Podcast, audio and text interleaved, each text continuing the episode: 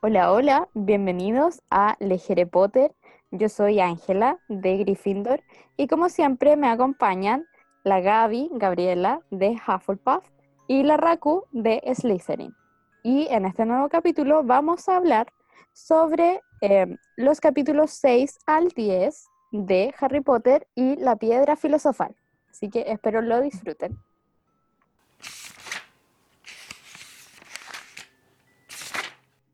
Capítulo 6. El viaje desde el andén 9 y 3 cuartos. Yo la primera nota que tengo de este capítulo parte con que Harry no la pasó muy bien después de que se había encontrado con Hagrid, así que decía de que si ya los Dursley no le hablaban mucho, ahora ya no le hablaban nada. Entonces como que estaba de menos esas pequeñas, mínimas interacciones, aunque sea en nada, preguntas. Sí, yo igual tengo anotado eso, que su única compañía era Hedwig. Sí. Porque recordemos que eh, Hagrid le había regalado a Harry su lechuza y Harry le puso Hedwig. Entonces, claro, si bien eh, sus tíos lo tenían en la casa, eh, ya no le hablan, no le dirigen la palabra para nada. Y Harry se siente aún más solo. Es como el mal, el mal mayor. De su mal menor era que lo trataran mal, pero por lo menos le hablaban. Ahora ya nada. Sí, al menos tenía interacción social. Sí, era una Y ahora que estamos básica. todos aquí en distanciamiento social, sabemos lo importante que es recibir un par de palabras, aunque sean un par de palabras de mierda. Exacto, sí. Imagina, era un niño de Ya. 11 años. Sí, Claro, y vivir encerrado en su habitación, que afortunadamente ya no es bajo las escaleras, ahora tiene una pieza. Recordemos que le entregaron una pieza normal, pero igual, estar encerrado todo el rato es um, horrible. Al menos tenía gente. Ya había un lazo emocional con la lechuza. Hedwig le llevaba regalitos. De eso me acuerdo, que Hedwig le llevaba regalos. ¿Qué le llevaba ratones? sí, ratones muertos. Sí, eran ratones. Como mi gato, ah, Como todos los gatos. como todos los gatos. Sí. Yo por eso no tengo Ah, gatos. Ya, otra cosa que tengo anotada es que Dudley pasó todo el mes que quedaban de vacaciones con cola. Sí, Sí, me reí. Porque estaban buscando dónde llevarlos para que un cirujano plástico se la quite. y tratando de hacerlo lo más piola posible, que esto pasara desapercibido, así como un hijo que tiene colita de, de chuncito, ayúdeme. no, yo lo que tengo anotado es que a Harry, por primera vez, Harry pide algo y le dicen que sí. Harry dice, ¿será posible que me lleve a King Cross el día que tengo que irme? Y el tío Vernon, como que en monosílabos dio a entender que sí. Así como casi con un gruñido. Sí, No, pues sí, le- una- Le dijeron que sí, porque cuando dijo que tenía que ir a la- a la- al andén, nueve tres cuartos, sí, porque querían burlarse de él, po, cuando no encontrara el andén. O sea, en realidad lo dejaron abandonado en King Cross. Lo llevaron y lo dejaron así como, ah, anda a encontrar tu andén. Ah. Sí, pues se burlaron de él así como, oye, tu andén no existe, te timaron.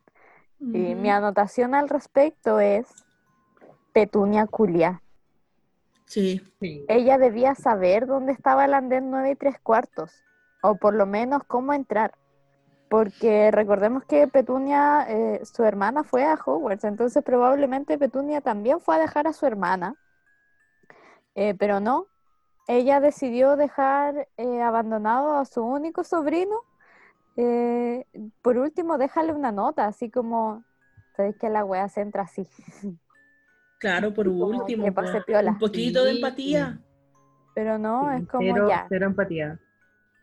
Pues como ya, Ya no te me a dejar, así que ahora nos vamos, po. Que te vaya bien. Mago. Ya. Sí, y justo en ese momento en que Harry trataba de, de saber cómo Susa iba a llegar al andén de tres cuartos, escucha una cierta palabra que le hace, le hace un respingo en su oído, es como, oh, creo que sé quiénes son. Y ahí es cuando conocemos a la familia Weasley. Yo aún sostengo mi teoría de que Molly lo hizo a propósito. Sí, No puede ser posible que Molly, que lleva no sé cuántos miles de años yendo a, de- a dejar a sus cabros chicos al, al andén, no se acuerde cuál es el número. Sí, pues si Molly ya tiene dos hijos que ya salieron de Hogwarts. sí. Debe- por lo menos debe llevar 10 no años. Claro. A, a lo más bajo lleva 10 años yendo al andén. Entonces, ¿cómo es posible que no se sepa el número? Entonces, obviamente lo está haciendo para que Harry la escuche, para poder ayudar a este niño huérfano, porque obviamente ellos no saben que es Harry Potter todavía, ¿cachai? Pero para poder ayudar a ese pobre niño porque es Molly. Y Molly es Molly. Es la mejor Molly, es Weasley. mamá Molly. Es que los Weasley son naturalmente buenas personas, pues. Tú en este capítulo te das cuenta de que... Conociste a Percy y a Freddy George. Pero en general, la mayoría de los. Weasley son buenas personas, que después se les mete el demonio es otra cosa. Sí, Sí, Pero como que están dispuestos a ayudar a la gente, pues, ¿cachai? Sí. Independiente de cuáles sean sus intenciones, ellos están dispuestos a ayudar.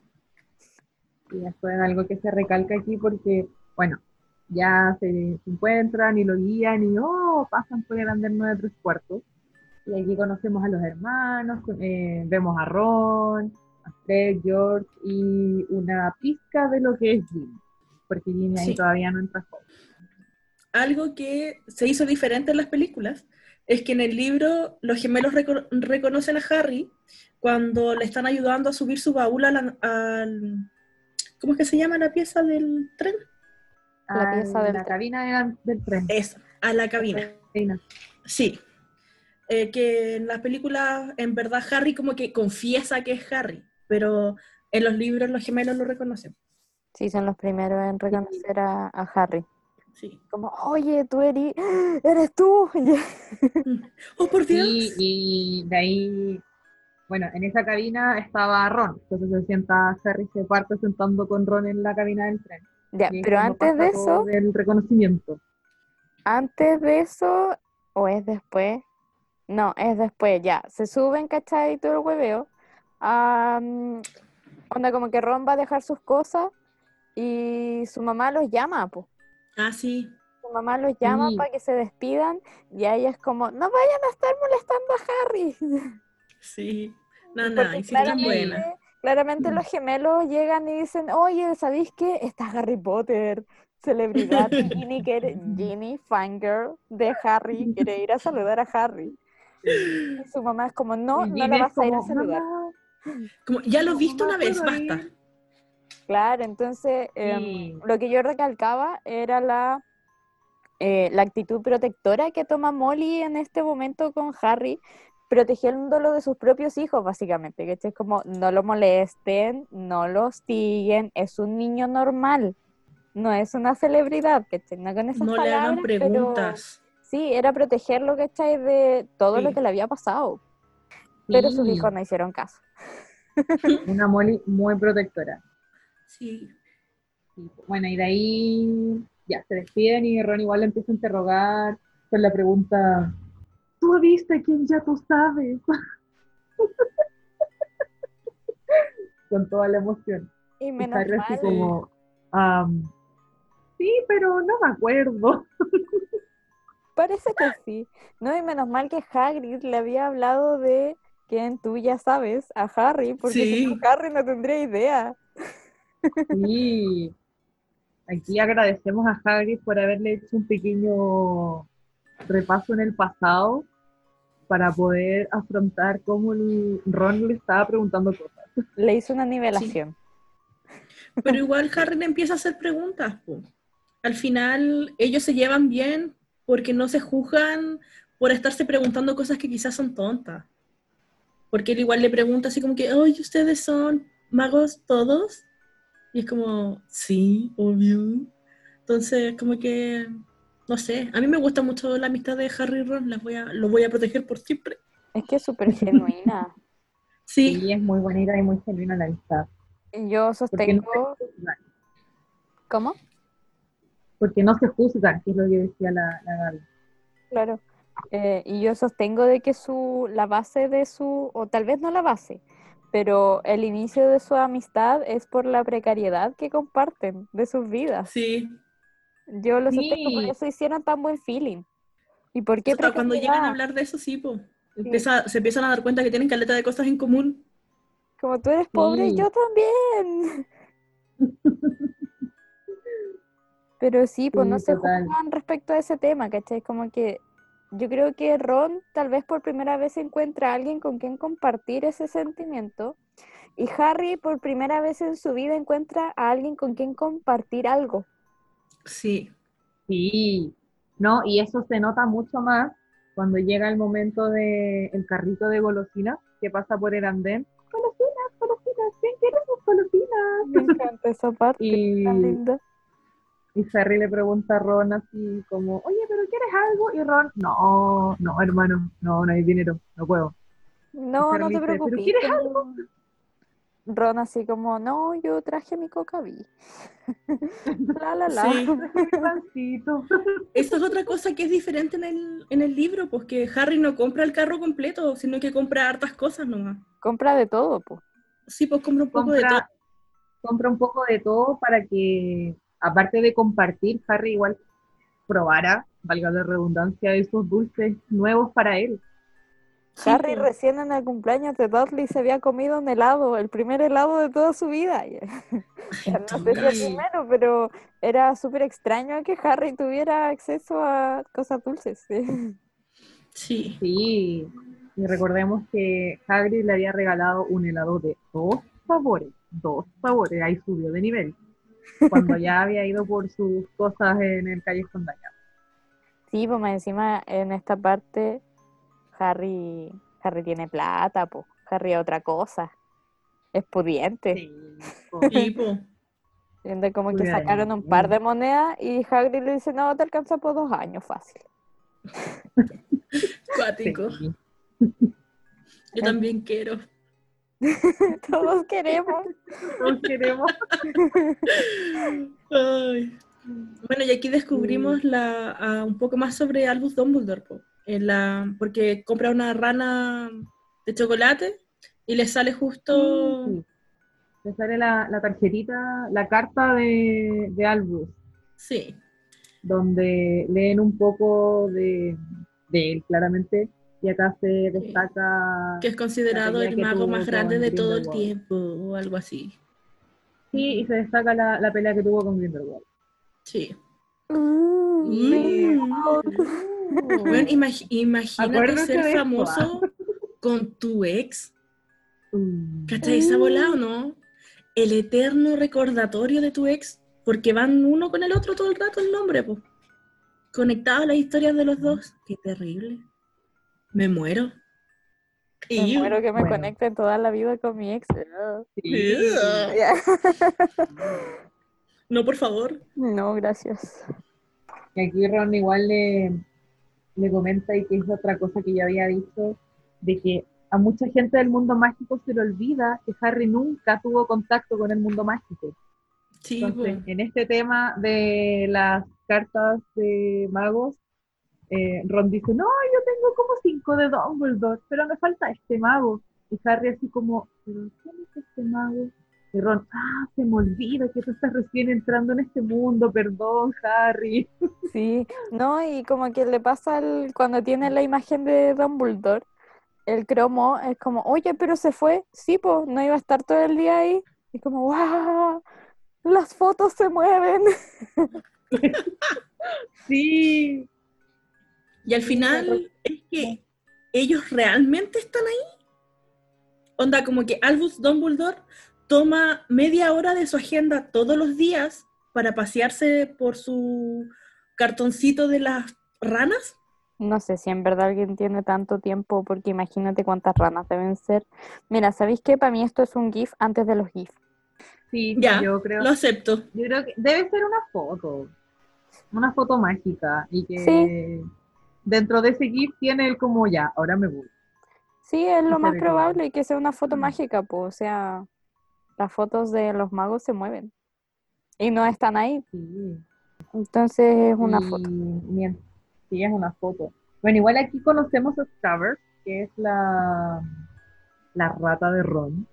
que Maldito hasta este momento es una rata. Una simple y común y ordinaria rata.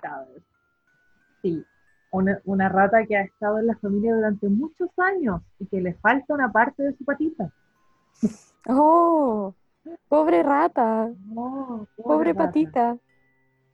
Y aquí es algo que discutimos en el capítulo pasado en Olivander, que es el tema de la varita de, de Ron, que aquí ya lo, lo especificamos porque Ron intenta hacer un hechizo a Scavers.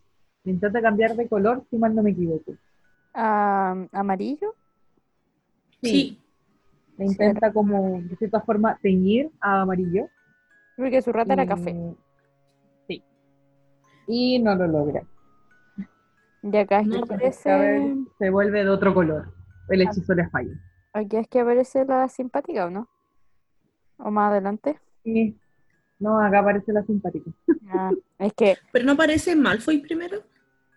No, primero aparece Neville buscando su rata, buscando su rana. a su sapo. Sí, su rana. A su sapo, a. Sapo, rana, no Sí. sé. Su crap. Creo que es sapo.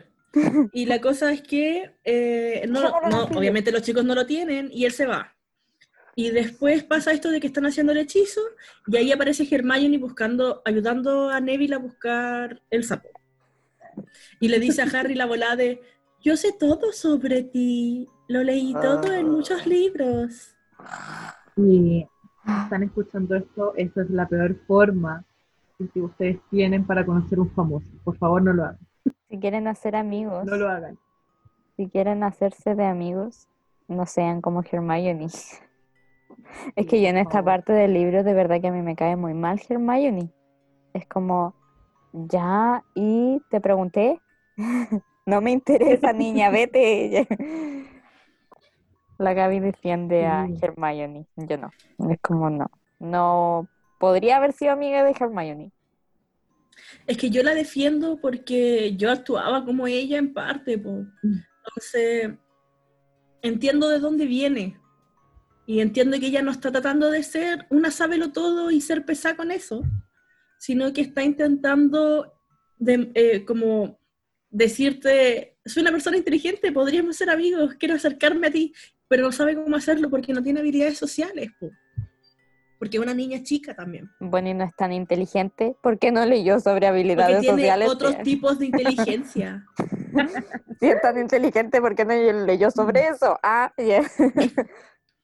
Porque estaba preocupada de ponerse al día con el mundo nuevo que acaba de descubrir. puede ser, puede ser. Pero no quita de que su forma de presentarse haya sido bastante incómoda. Sí. Y que claramente a Ron y a Harry no les cayó bien al principio. No, De es hecho, que Ron siempre es como, ándate, fuera, Ujú. déjanos en paz, queremos seguir comiendo. no te voy a compartir mis dulces, vete. Ya. claro. Este es mi nuevo amigo, no el tuyo. Y me compra dulces Claro. a mí. es pobre conmigo. Ah. Oye, el club de pobres se cierra acá.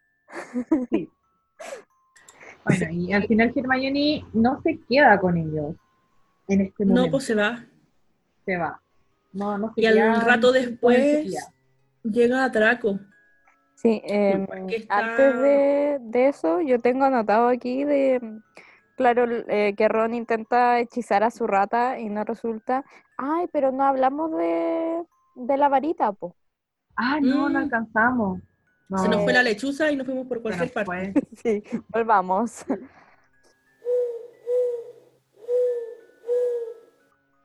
Ya, em, no habíamos comentado el tema de la varita de Ron cuando él intenta hechizar a su rata, que es cambiarle el color. Como habíamos comentado en el capítulo anterior, la varita elige al mago, que es algo que dice Ollivander. Y según eh, la varita es eh, qué tan buen hechicero tú vas a ser. po. O sea, O sea, no, mira, no, la varita es una ayuda. Que, que tan bien tú te lleves con tu varita significa qué tan buena magia tú vas a poder hacer dentro de tus propias habilidades. claro.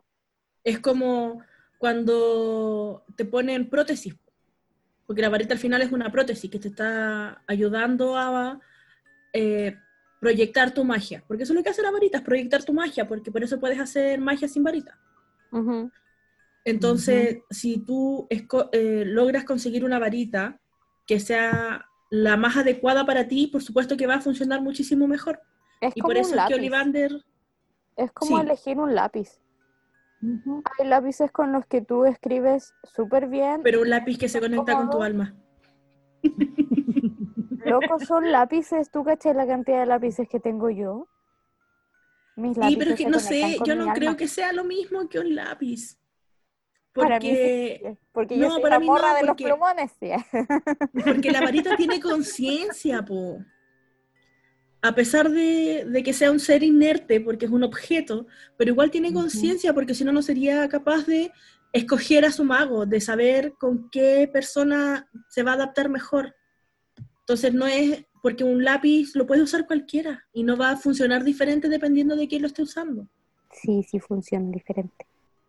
Bueno, pero no sé, yo creo No que vamos a la- discutir eso en este momento, pero sí, sí, este, no, no es el espacio adecuado. no es el espacio para discutir Bueno, el tema es la que, funcionalidad del lápiz. claro, el tema es que eh, Ron tiene esta varita que es heredada. Sí, de Ron uno de sus tiene hermanos. una, una varita propia. Ron no ha tenido la posibilidad de que una varita lo elija.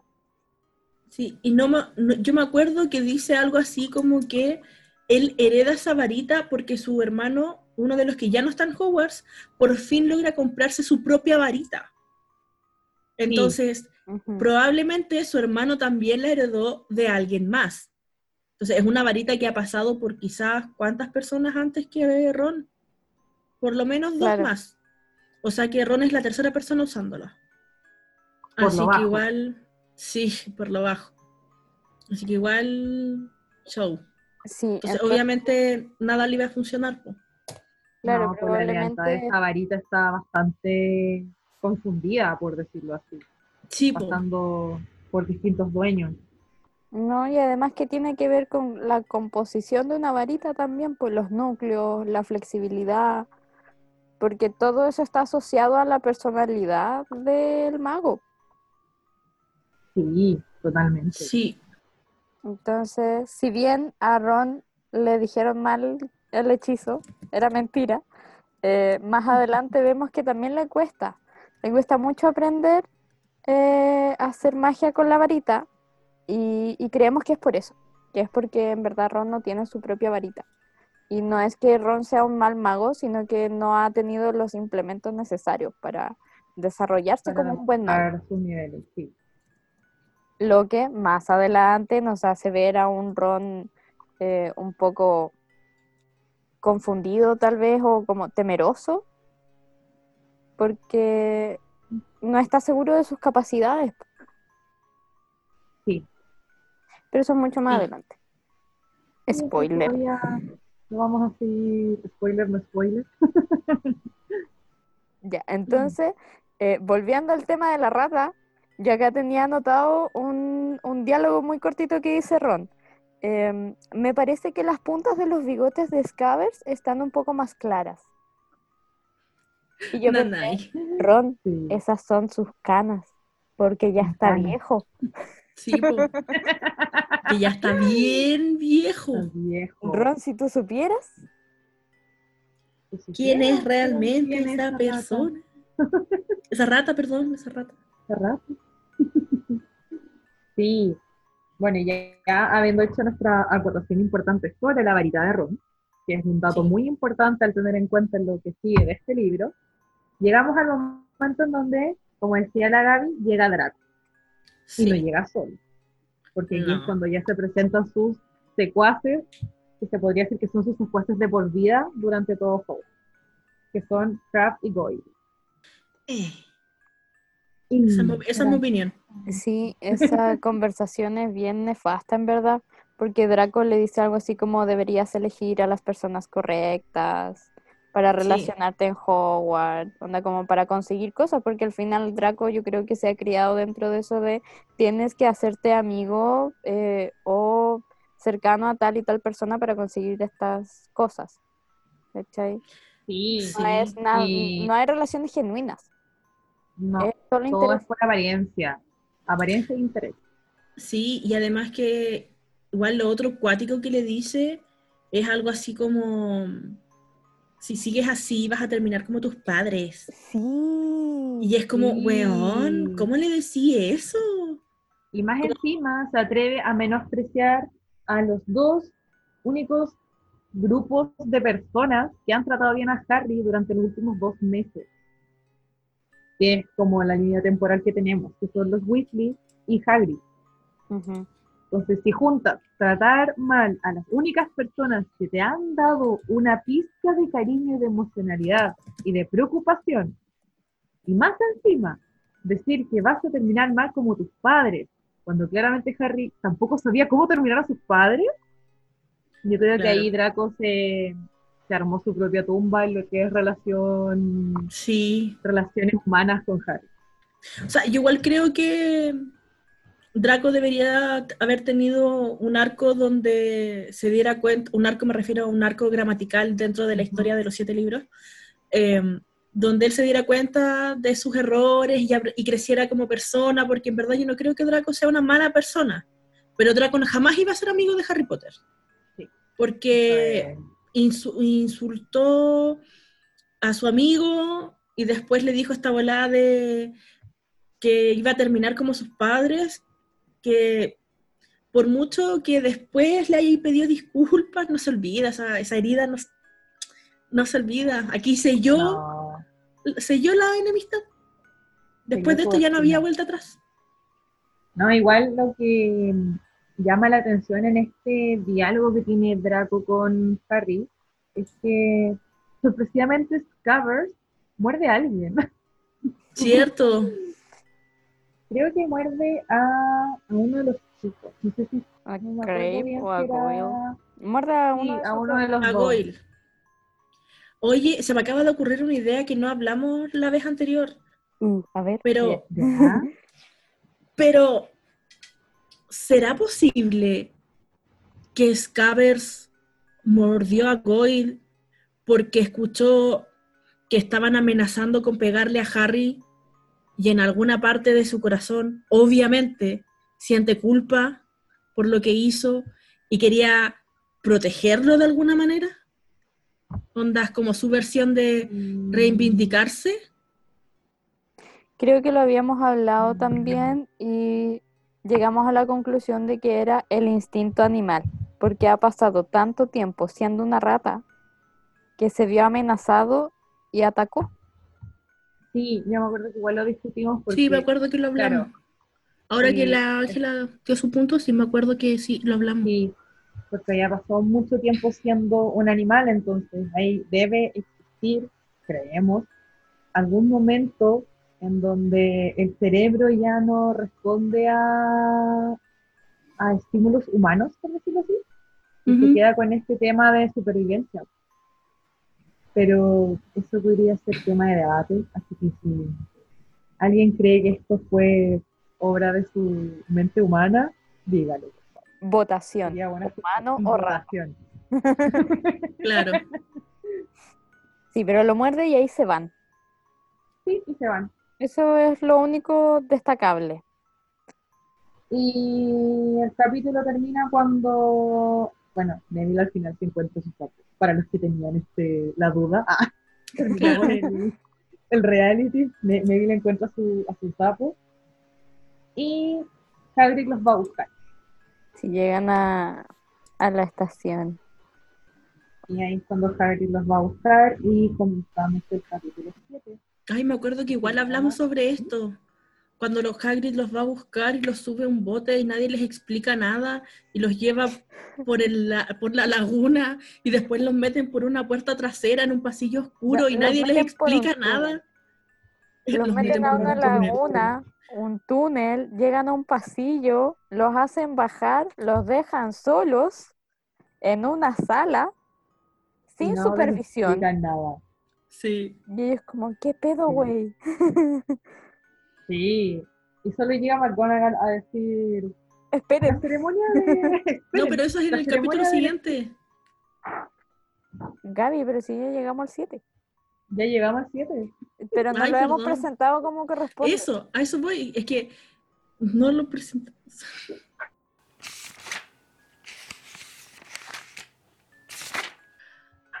Bueno, bueno. Para poder introducirlo, estamos hablando del capítulo 7, El sombrero seleccionado. En donde Para conocemos a McGonagall por primera vez también.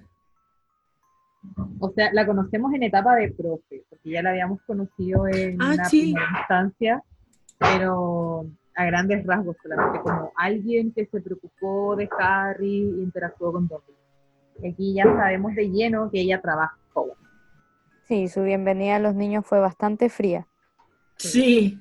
porque no es la primera la impresión, ¿cachai? Eh, y yo soy de esas personas que creen que la primera impresión marca. Que yo Em, creo que por eso fue fría, po.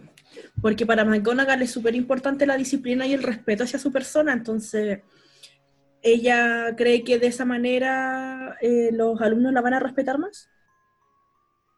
Le falta pedagogía a esa señora. ¿Y tú crees que es profesora? ¿Tú crees que estudió pedagogía? ¿Tú crees que alguno de los profes de Hogwarts estudió pedagogía? Porque yo no. Yo tampoco, no lo creo. Es como liceo Porque técnico. si... Sí.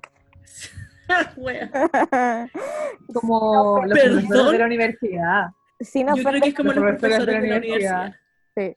pero sí, fue bastante fría y a mí igual, no digo que me choca, porque en verdad me da un poco lo mismo, pero si yo tuviera 11 años y estuviera ahí, sería súper penca, porque a pesar de que es algo que McGonagall hace hace años, no puede pretender que todos saben qué es lo que va a pasar y qué están haciendo ahí. El mismo Sí, po. no tenía idea.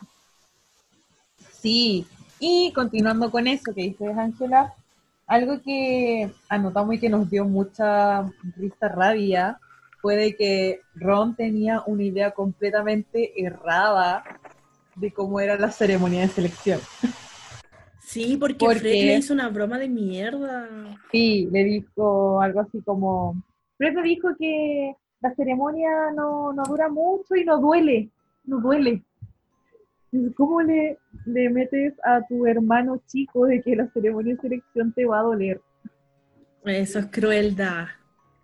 Bueno, y la otra Sí. estaba preocupada que no había estudiado, po. No, me van a hacer un examen. No estudié.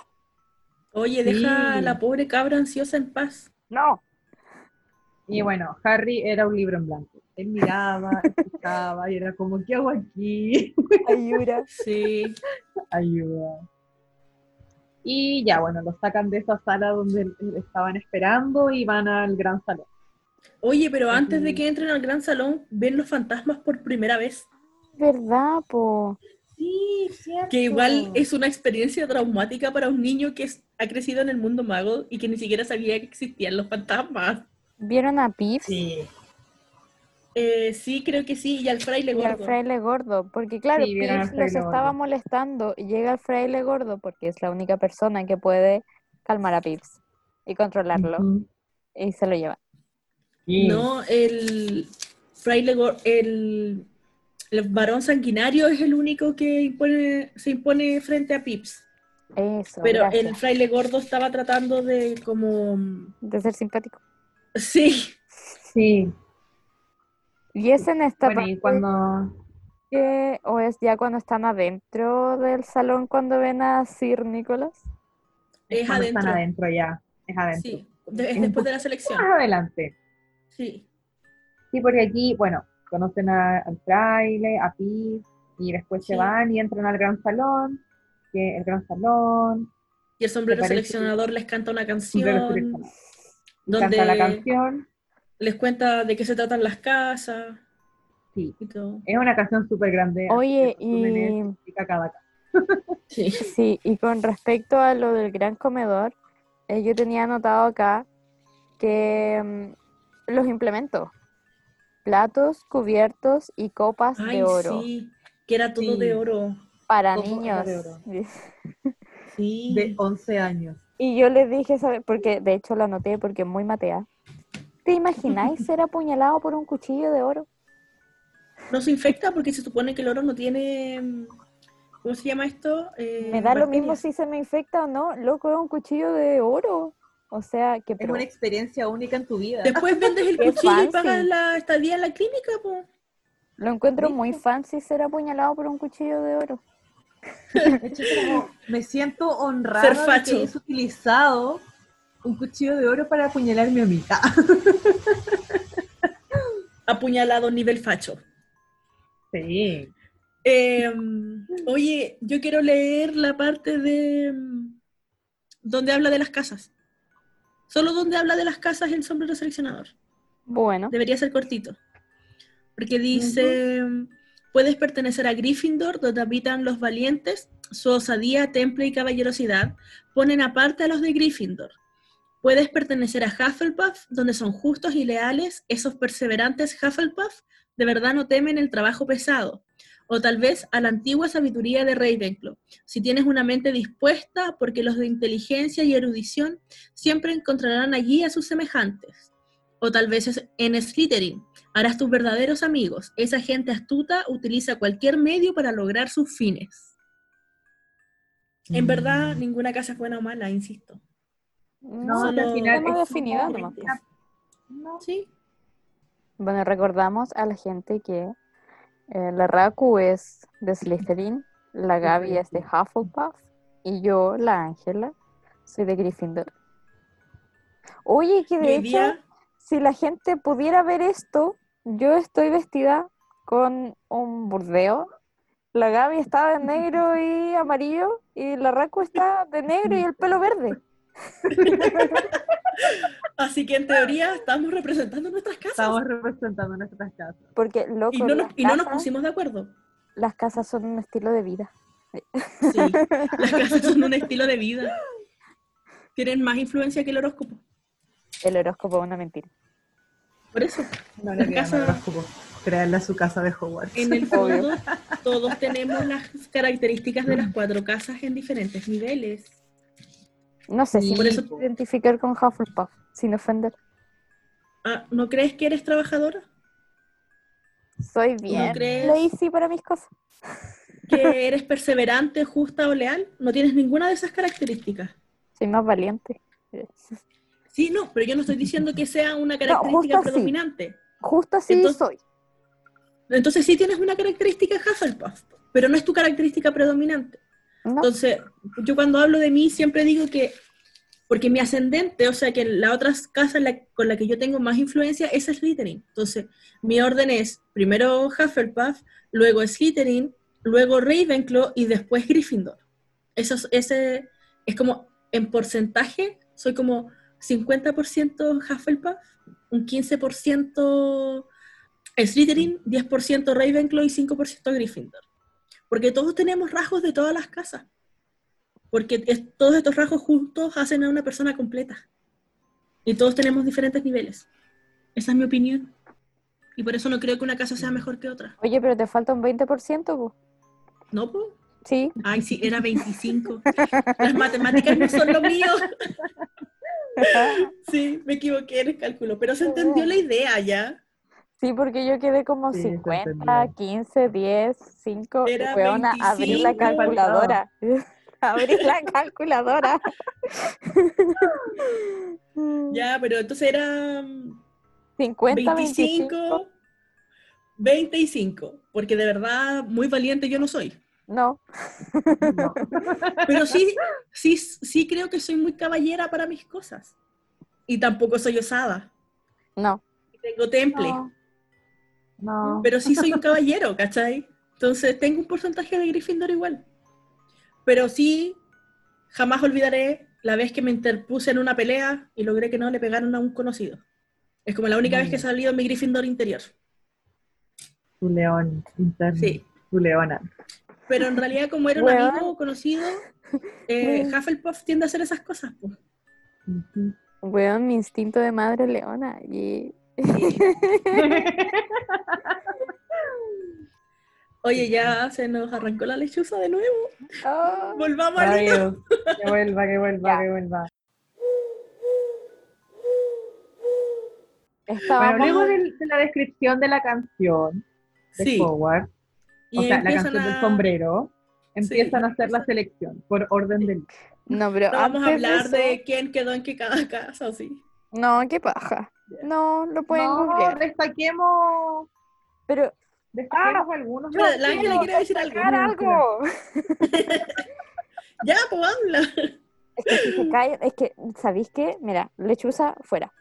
Eh, bueno, me cuesta mucho hablar cuando hay alguien más hablando, porque no me gusta que alguien hable cuando yo hablo. Ah, ya, vuelve lechuza, gracias. Igual encuentro súper kuma que pongan un taburete eh, para el sombrero. Cierto que lo hablamos, sí. Para quienes Loco, no saben qué es- significa Kuma, Kuma es algo de muy, pero muy baja calidad. Da- un taburete chino. de que podéis comprar en, en el mall chino. Eh, lo encuentro súper kuma porque, loco, es el sombrero seleccionador. Sí. ¿Tú cachai cuántas Yo historias que- tiene ese sombrero? Se merece ¿Cuántos un mínimo de respeto. Concuerdo, es una falta de respeto Sí, este taburete. un taburete todo Como- astillado. Yeah. Mm, qué antiguo. Y estaban todos intentando controlar su ira. No, más que ira, era la ansiedad. Sí, Sí. la ansiedad. Todos Estaban- estaban con una crisis de ansiedad importante. Weón, qué terrible someter a niños de 11 años a ese nivel de estrés.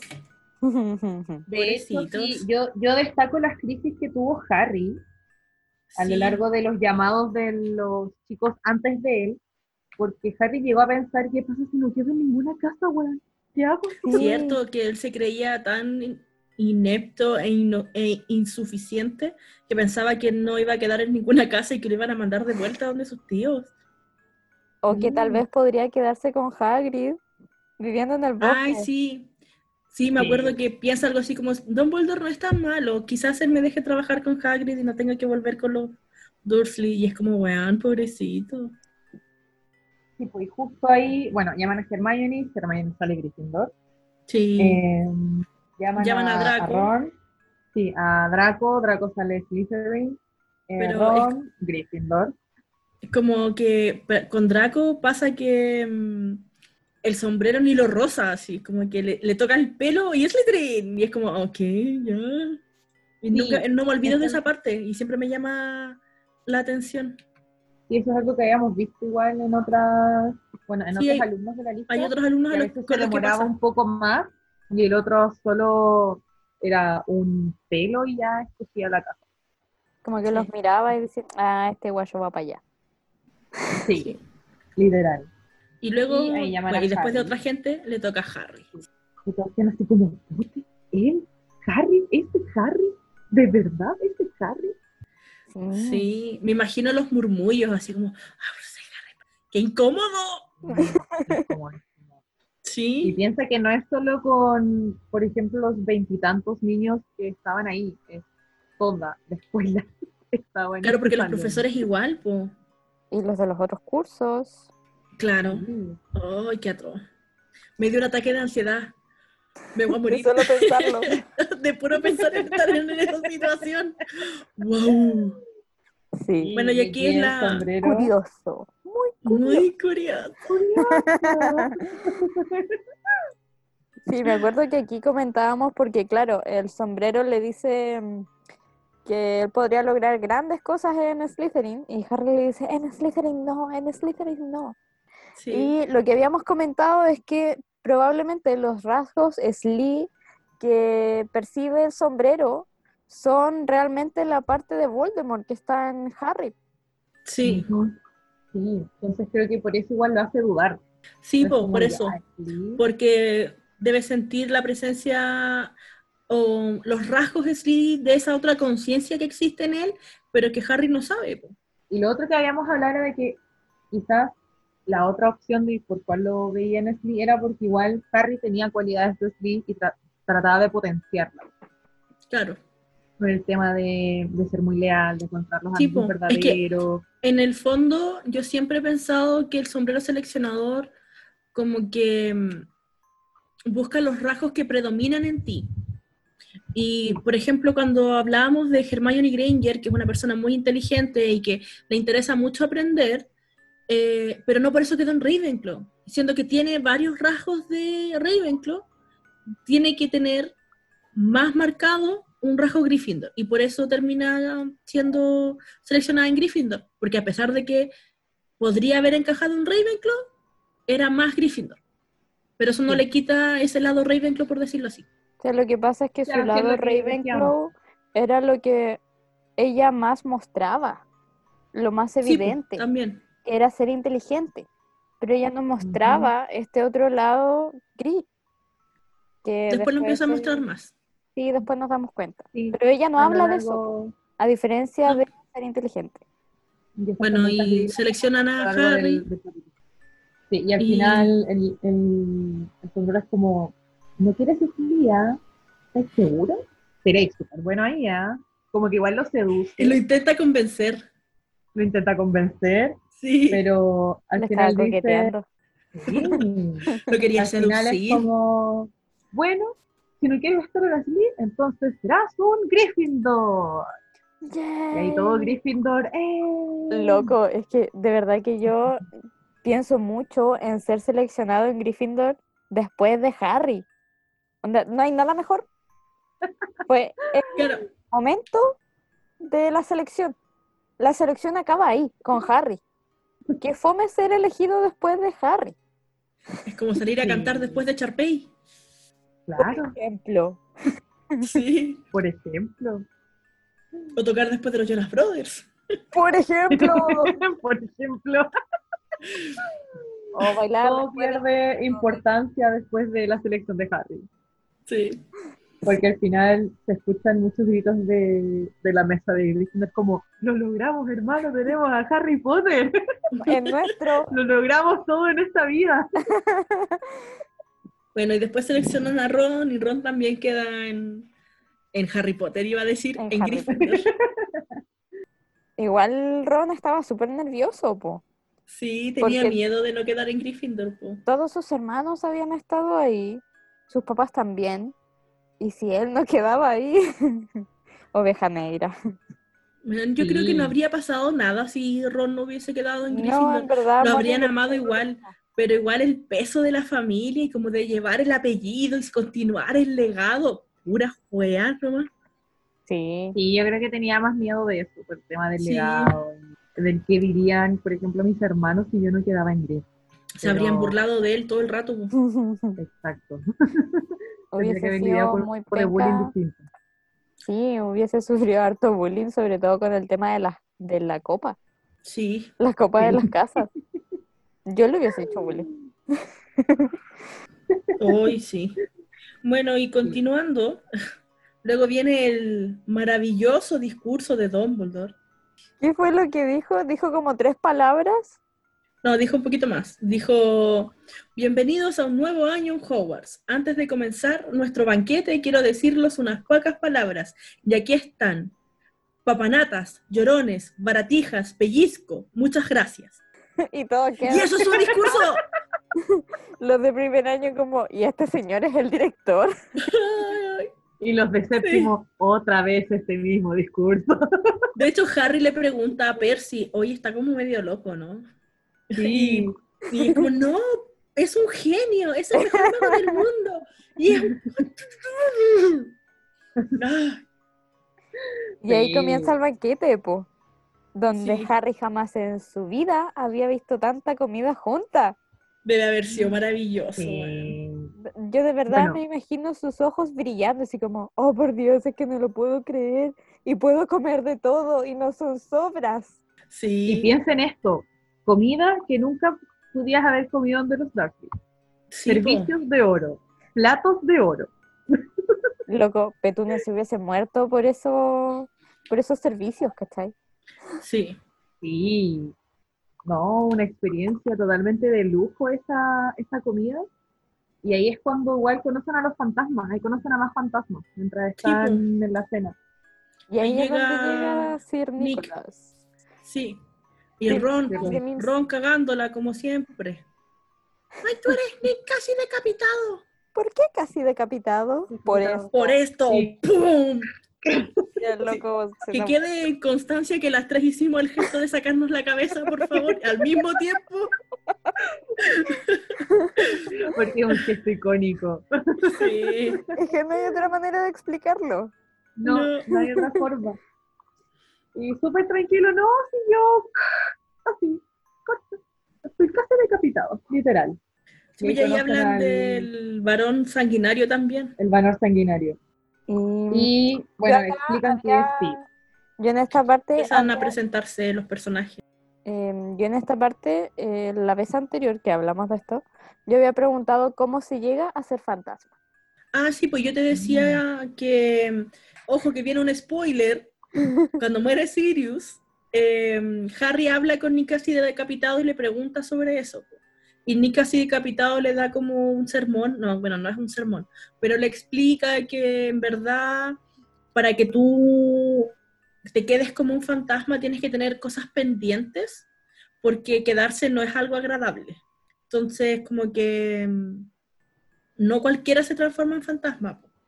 Y yo creo que tiene que ver con eso, po, con tus pendientes, con que si hay algo que te amarra realmente a la tierra y que no te deja irte.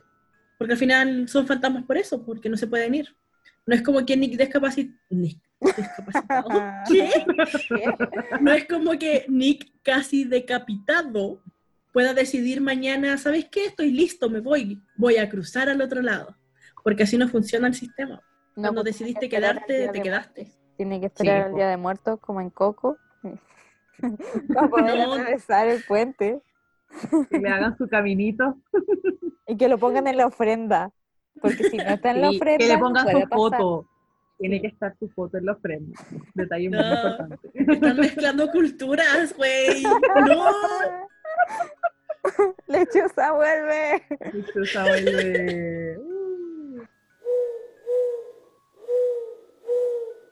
Bueno, y ahí también explican el tema del el varón sanguinario, de que son las manchas que se ven de un gris distinto, por decirlo así, en su ropa. Y explican, es sangre, por eso es sangriento, sanguinario. Y después en el séptimo libro vamos a saber por qué es sangriento. Spoiler. No voy a, no voy a dar ese spoiler. No, no lo voy a dar. Voy a No, esta guardar. vez no. Yo después había preguntado también cómo saben los elfos cuándo retirar la comida de la mesa. Porque recordemos que Mm, quienes Sí, preparan el banquete son los elfos que trabajan en, en Hogwarts. Con las recetas de Helga Hufflepuff. Ay, tenía algo en la garganta. Em, magia. Magic Sí, Bitch. yo, ¿Qué Recuerdo más que habíamos diga? hablado de esto, habíamos hablado de esto y me acuerdo de que llegamos como a la teoría conclusión, que todavía no está terminada, de que ellos tenían como un tiempo promedio en que la gente se demoraba en comer, como para poder hacer el cambio, porque recordemos que ah, estaban terminando de, por ejemplo, el plato de entrada y la comida desaparecía y aparecía de nuevo el plato central. Y después de eso Sí. venían los postres. Yo creo que tienen que tener algún tipo de sensor en los platos. Porque pueden hechizar los platos para saber cuándo están vacíos. O quizás Claro. habían elfos en el comedor mirando las mesas. iban Esperando la señal. Con un radio. Ya, Bueno, chasquean los dedos y se pueden teletransportar porque los elfos sí se pueden transportar dentro de Hogwarts. Estas cosas raras que pienso yo de repente. ¿Qué pasa si hay una, imaginémonos una asadera Ya. con carne, pollo, lo que sea, adentro? Y yo voy a sacar un trozo de comida, un trozo de carne, y tengo mi tenedor y pincho la carne, pero todavía está dentro de la asadera y yo no la alcanzo a sacar y desaparece la comida. ¿Desaparecerá también mi trozo de carne y se va con la asadera o como está pinchado por mi tenedor, me lo puedo comer? Yo creo que si estabas haciendo fuerza para apretar el tenedor con el pedazo de carne, desaparece tu tenedor. Pero si ya lo estabas le- hacien- levantando del plato, haciendo la, el movimiento hacia arriba, desaparece el plato y tú te quedas con tu carne. O sea, es que esa es mi pregunta, ¿cachai? Si, si todavía por no eso, logro levantar la carne de la asadera y la tengo pinchada. Desaparece tu tenedor, el pedazo de carne y tu tenedor. Guau. Porque cuando, o sea, yo me estoy guiando completamente por las normas de comer que me enseñaron en mi familia. Y al menos en mi familia, antiguamente, porque eso ya no se hace, tú ponías la mesa con todos los cubiertos para todas las etapas y toda la weá. Entonces, cuando te llevabas las de hacia entradas, adentro los cubiertos. Sí, cuando te llevabas las entradas, te llevas también los cubiertos que corresponden a la comida de entrada y te Claro. llevas todos los otros cubiertos que estén sucios.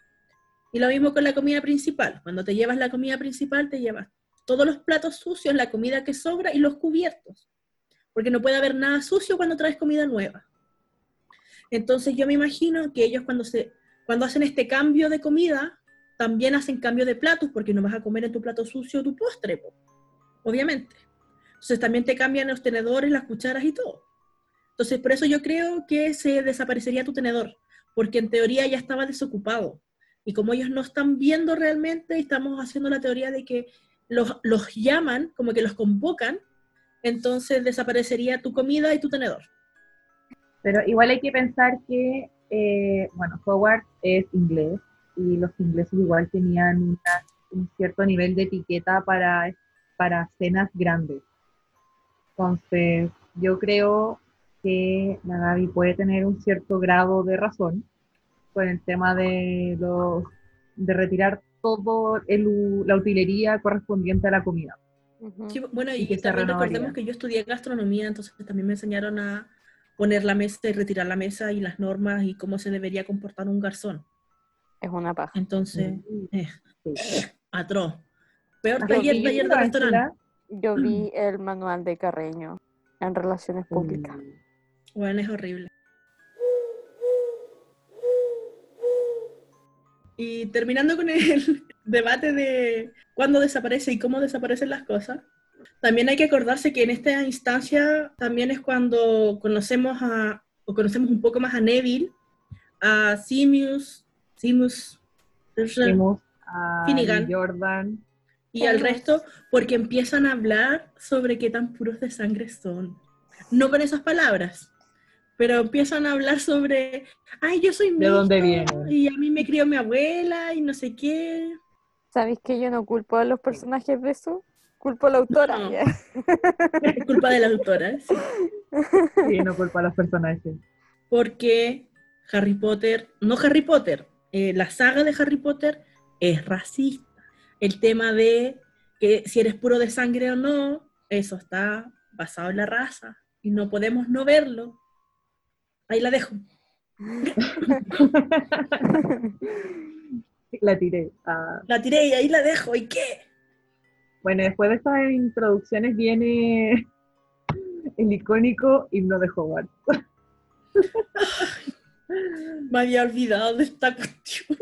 Pero es Y ahí. en realidad Es un poquito no más adelante, sí. pero tampoco dice nada, así que quedamos en algo muy neutro de como Hogwarts. Lo tengo aquí. Un par de frases, solo para que se den una idea. Enséñanos algo, Gaby, por favor. Dice, Hogwarts, Hogwarts, Hogwarts. Enséñanos algo, por favor. Aunque seamos viejos y calvos o jóvenes con rodillas sucias, nuestras mentes pueden ser llenadas con algunas materias interesantes, porque ahora están vacías y llenas de aire, pulgas muertas y un poco de pelusa. Así que enséñanos cosas que valga la pena saber. Haz que recordemos lo que olvidamos. Haz lo mejor que puedas. Nosotros haremos el resto y aprenderemos hasta que, hasta que nuestros cerebros se consuman. Lo había olvidado. Este himno es tan malo, es pésimo. Es ridículo. Es Ridículo. ridículo. Es la No mejor escuela de sentido. magia. La mejor escuela de Y es un magia insulto a sus alumnos. Como, oye, tu cabeza está llena de aire y pulgas. Pulgas muertas. No sabes nada. Y bueno, un poquito de música. Eh, oye, antes del himno de Hogwarts, yo tenía anotadas dos cosas. Lo primero es un- una parte del libro que dice más o menos, conversaba con un profesor de grasiento pelo negro, nariz ganchuda y piel cetrina. es la primera descripción que tenemos Sí. De- de Snape. Que en este momento no sabemos qué es Snape. Más adelante lo vamos a saber. Y-. Eh, mi otra anotación era que considero importante mencionar lo prudente que fue Dumbledore al dejar que los alumnos comieran antes de dar su discurso, el discurso real. Porque en verdad, onda, viajaron todo el día, tuvieron que esperar la selección para que después más encima venga un viejo a ponerse a hablar. Qué paja. Qué bueno que Sí. lo hizo al final. Onda como que al principio lo saludó súper amigable y estúpidamente. Y fue como ya, Como coman, para aliméntense". relajar a los cabros después de la experiencia traumática que tuvieron. Sí, Sí. es lo más pedagogo que vamos a ver. Sí, Actitudes pedagógicas en este libro, una. alguien que anote actividad pedagógica una para que vayamos Sí. llevando la suma a lo largo de los libros. ¿Quién lo va a sumar? La Raku, porque ya lo dijo. ya. Ya lo voy a anotar. y bueno, mientras, bueno, canta el himno de Howard y los hace cantar a todos en Los el tono que quieran. Sí, como quieran. Y los Weasley cantaron en una no, marcha la letra fúnebre. igual. Fueron los últimos en terminar, po. Sí, po, porque hicieron una marcha fúnebre, po. Y Dumbledore Ay, los Dios. aplaudió al final, creo. Sí, aplaudió y dijo, ah, la música, qué Sí, cosa tan bella. y por fin los llevaron a dormir. Sí, Y ahí conocemos el retrato de la señora gorda. sí, porque los guían hasta donde están los dormitorios de su casa, guiados por el prefecto. Soy el prefecto, Ay, en mi caso, soy soy el premio anual. Pobrecito Y ahí Percy. conocemos. Y los lleva a la, a la entrada de, la, de los dormitorios de Gryffindor y conocemos al, al retrato de la señora Gordon. Y nos presentan ¿Podemos la primera contraseña. sobre el hecho de que la descripción que escogió la escritora fue el retrato de la mujer gorda. No podría haber sido la mujer que cantaba, la mujer del vestido de seda o la mujer del vestido rosado. No. Tenía que ser No, la mujer gorda. Bueno, ¿qué pasa con el body positive? A eso voy. po. Porque también más adelante vamos a poder ir notando más ejemplos de esto, pero la escritora tiene una obsesión con que las personas bonitas son buenas para la magia y la gente que es fea no es buena en la magia y además es mala. Después vamos a ir notando los ejemplos, lo prometo. Van a estar ahí. Doy mi palabra en este momento. No nos funen por estas comprometes? cosas, por favor. Son solo mis opiniones. No nos pone. Son solo mis opiniones y si a alguien le molestan, puede comentar y podemos conversar sobre el tema. Yo no me voy a enojar porque alguien piense diferente a mí. Me gusta recalcar el tema del contexto en el que se escriben los libros, eh, más que nada en el año, ¿cachai? Y de cómo funcionaba el mundo en ese tiempo. Y de que, mm, si bien no podemos estar de acuerdo con esas cosas, con cómo se escribieron o con cómo se dicen ciertas cosas, en este caso referirse al retrato de la señora gorda, y no es por buscarle la quinta pata al gato, es solamente mencionarlo, pero tener en cuenta de cómo pensaba esta gente también. Y Sí, pues yo lo, yo lo destaco, entenderlo, no justificarlo, pero sí entenderlo. yo lo destaco de una manera en que es, es como, usted no lo haga. ¿Cachai? Como Claro. que es eso, es como, mira, aquí esto es, es no tan bueno, entonces usted no lo haga. Si usted va a escribir un libro, use otras maneras de describir y ya. Porque este ya no lo podemos arreglar.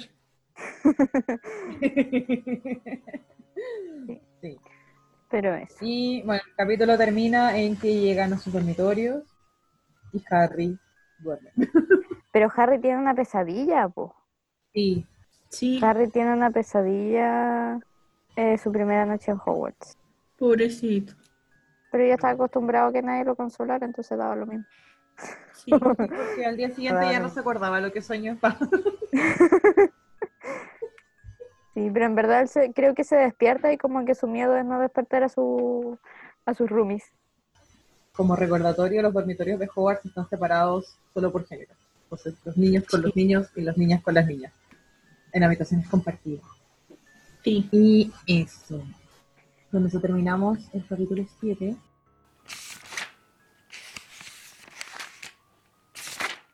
Empieza un nuevo día en el capítulo 8. El profesor de pociones. A mí me gustaría destacar el inicio de este capítulo, que es algo que habíamos hablado bastante, que tiene que ver con, no sé si llamarlo acoso, pero sobre mirar a Harry todo el rato. Porque Harry, intentando no perderse con Ron para llegar a clase, había muchas miradas. No, ¿lo viste? ¿Viste su cicatriz? ¿Viste su cara? ¿Cachaste quién es? ¡Oh, míralo! Entonces, hay mucho miramiento hacia el pobre Harry, que recién está en su primer día oficial estudiante. Qué atroz. Sí. Aquí yo... Yo- pensaba, ¿dónde está Molly? Para que les diga, no le pregunten nada, no le hables. Yo no me imagino haber pasado por el colegio de esa manera. Porque a mí me hicieron mucho bullying a esa edad igual, pero era mi curso mayormente. No era todo el colegio pendiente de dónde estaba y lo que estaba ahí haciendo y quién era y la cuestión. Entonces igual tiene que haber sido heavy. Sí. Pobre Harry. Pobre Harry. Como ningún profesor tomó medidas. Porque no Otra vez, pedagogía. ningún adulto. No había sí. Como dice la Ángela. Yo me acuerdo que este capítulo lo titulé como Ingeniería de Hogwarts. Por las escaleras. Porque mencionan muchos sí. datos técnicos de Hogwarts, como por ejemplo de que hay 142 escaleras y cómo funcionan las escaleras y que se mueven y a veces desaparecen peldaños y cosas así. Y que la gente se pierde y que los fantasmas no te ayudan y sí. Sí, sí. Y aquí otra vez. Y nos presentan a recalcar. Argus Filch Sí. con la gata, la señora Norris. todos como que odiaban a Philip, porque era el que, el que vigilaba todo. Y la señora. Norris siempre estaba ahí con él, o la señora Norris le avisaba de cualquier cosa. Bueno, y van a tomar desayunito, Sí. van a tomar desayunito y Harry recibe su primera carta por correo. Cierto. por correo Sí. que es Hedwig. Eh, y era una carta que le había enviado Hagrid para invitarlo a, mm, a tomar el té en la tarde, porque él quería saber todo sobre la primera semana de Harry en Hogwarts, como que era la persona más emocionada de que Harry fuese a Hogwarts y preocuparse de él y de cómo estaba y cómo se había sentido y conocer la experiencia. Sí, totalmente. Aquí otro medio yumbito a Hagrid por preocuparse de la estabilidad emocional de Harry. Hagrid podría ser como un segundo padrino. Es que es- yo siempre he visto a Hagrid como un hermano mayor. Pero es que se preocupa más que un hermano, po. No sé, yo tengo buenos hermanos que se preocupan así por mí. O sea, una, una hermana, en verdad. Eh, no sé, es que yo siempre lo he visto como un hermano mayor, más que nada porque no le daría la responsabilidad de un padrino. No porque no ame a Harry, sino que porque no creo que Hagrid sea lo suficientemente responsable como para asumir el rol de padrino. Yo sí lo veo como una figura familiar, como alguien de la familia de Harry. Yo creo que Hagrid es familia de Harry, pero creo que es un hermano mayor. Gaby, ¿tú conoces a tus padrinos y tienes contacto con ellos? Eh, lo tuve cuando era más pequeña. Bueno, Hagrid está presente. Es mucho mejor padrino que todos los padrinos que conocemos. Concuerdo totalmente. sí, es como debería ser un padrino, porque en verdad yo no, mm, no sé, eh, no pienso que tu padrino tiene que ser como tu padre, tiene que ser como un amigo, pero que te impulsa a hacer cosas, las cosas bien, las cosas correctas.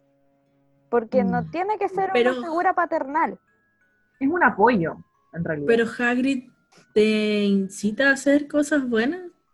¿Le incita a Harry en algún momento a hacer las cosas correctas? es buena persona, es de buenos sentimientos. Sí, pero si yo no, yo no estoy diciendo que no. Yo, yo de hecho estoy diciendo que Hagrid lo ama incondicionalmente, pero que para mí es una figura más familiar de vínculo sanguíneo, por decirlo así, como un hermano mayor preocupado, más que mm, un padrino.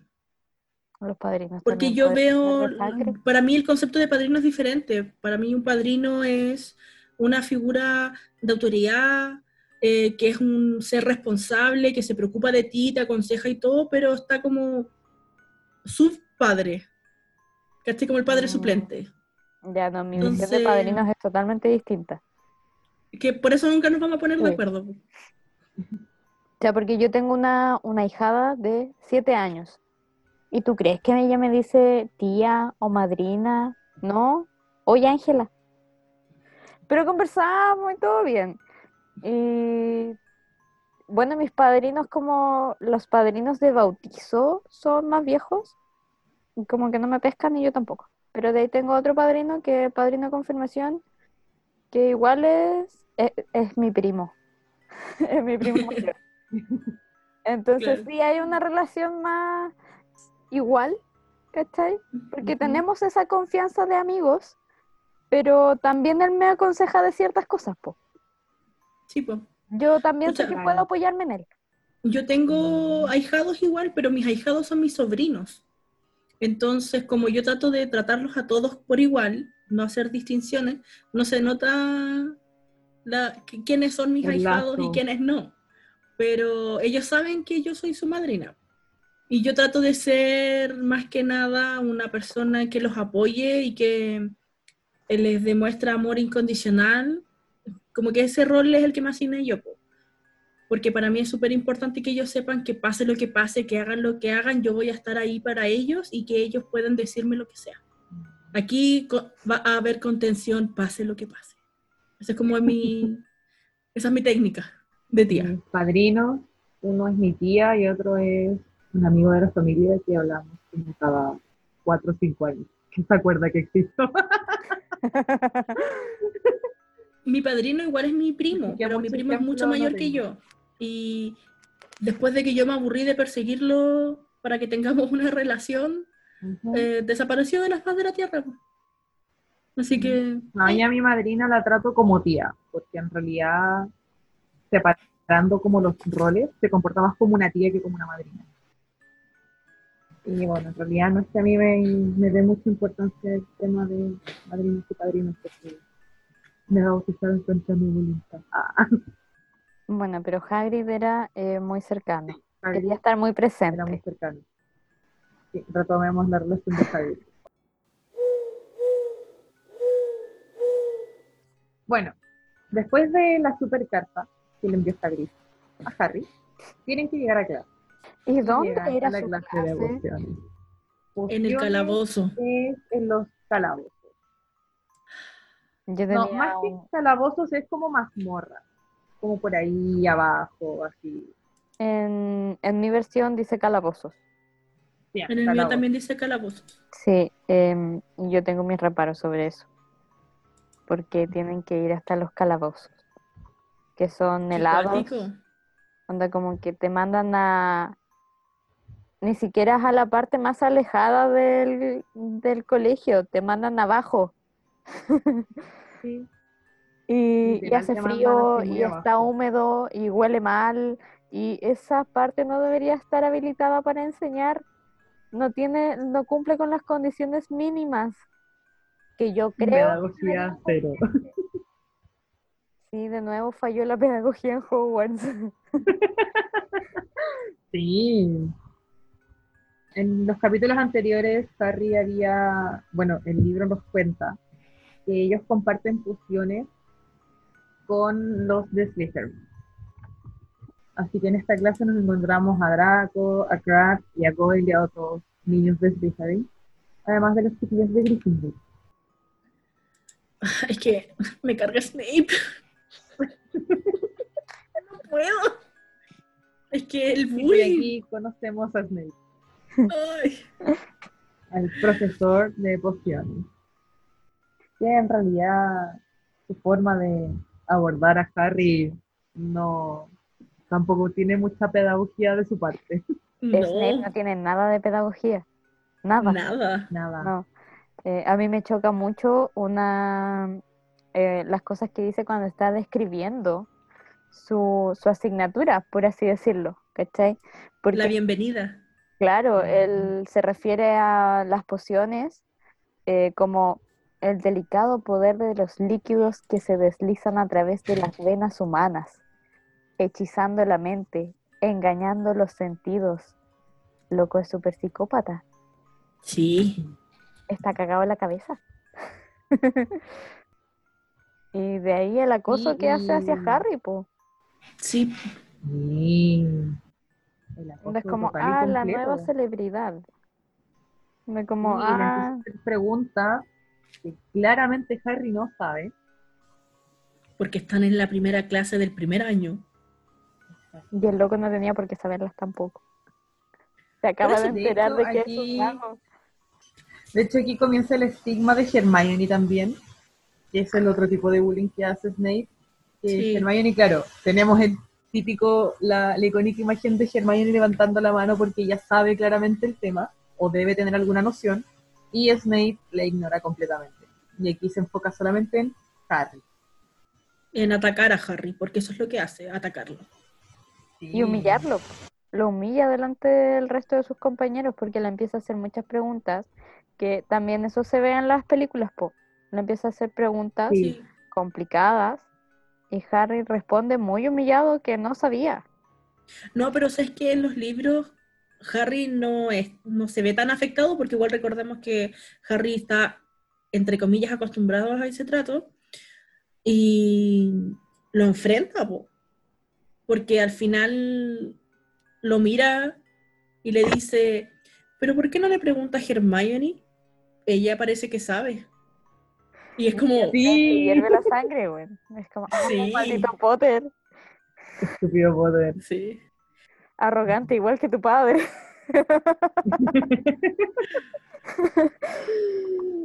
Sí, y de hecho, igual me parece súper malvado de que Harry no sabía nada y aún así se atreve a quitarle puntos a Gryffindor.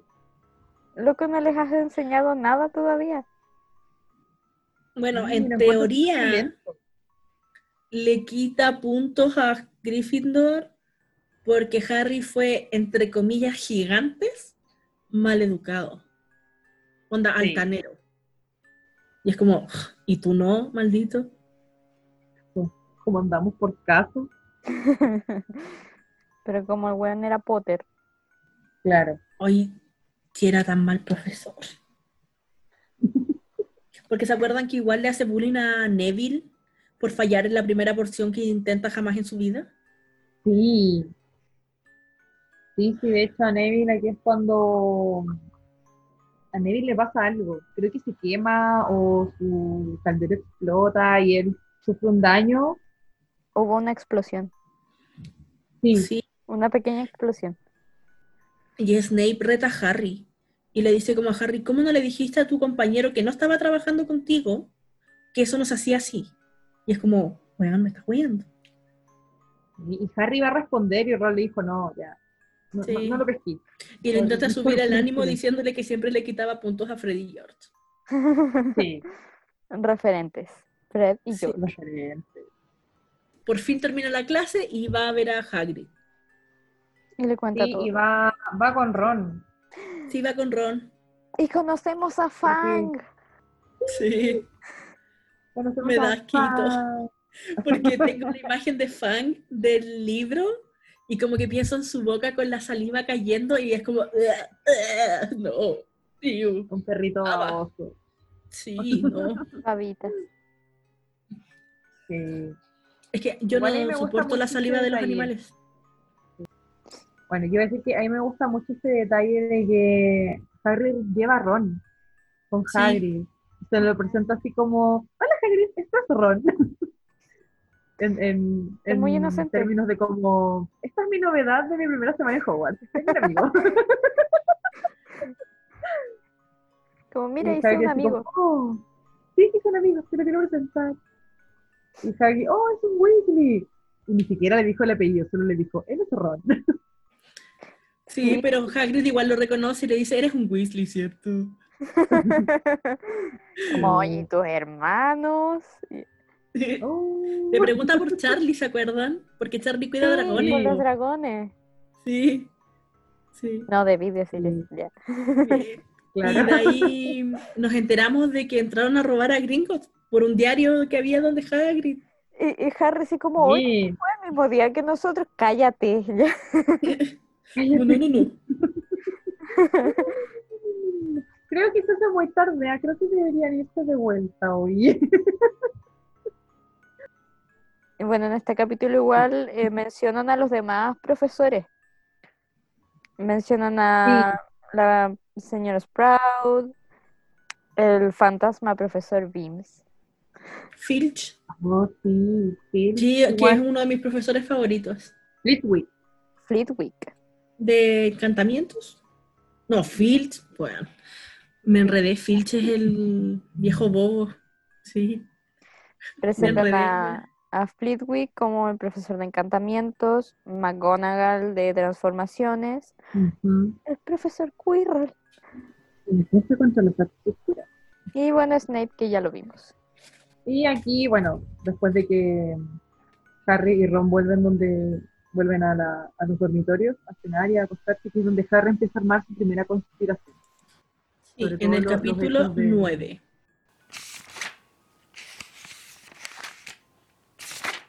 Capítulo 9, el duelo a medianoche. Em, Aquí, mi primer bueno, apunte es que Neville recibe su recordadora, Sí, la recordadora. Sí. que es muy y importante. con- confirmamos nuevamente que Harry nunca podría haber sido amigo de Draco. Eh, tengo un apunte aquí Dale. que no recuerdo bien el contexto. Anoté. Harry actúa impulsivamente. Cuando sale buscando Ya. la mm, recordadora en el- la clase de vuelo. O sea, porque Ah, sí. tenemos el desayuno donde Neville recibe su recordadora y después pasamos al tiro a, A la clase de a la vuelo. clase sí. de vuelo, ¿cierto? Sí, a la ah, clase ya. de vuelo, Sí. sí. Entonces, por eso, claro, eh, Harry actúa impulsivamente. Y ahí es el- la escena icónica donde dice, se pone roja cuando olvidas algo. Y justo Neville había olvidado algo. Y no sabía que había olvidado. Y Draco se la intenta quitar por primera vez, pero McGonagall interfiere. Sí, justo llega McGonagall como a salvar Sí. el momento.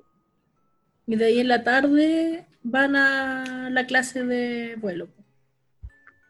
Sí, van a... La profe que ni siquiera que- se presenta. La no, señora. No se, no se presenta. De hecho, llega así como, ya, ¿y qué están esperando? Tomen su, Tomen una escoba. su, su escoba, apúrense. Y se me apuran. Ah, Y Harry obviamente lo hizo excelente. talento innato. Sí. Hermione no lo, solo se movía en el suelo. Ajá. Neville no lo logró. Ah, pero cuando lo logró, Y Ron se pega en la frente igual que en el- en la película, ¿o no? no menciona nada. Entonces tienen que haberlo inventado en la película. Lo que sí no sale en la película es que la profesora Hutch corrige a Draco.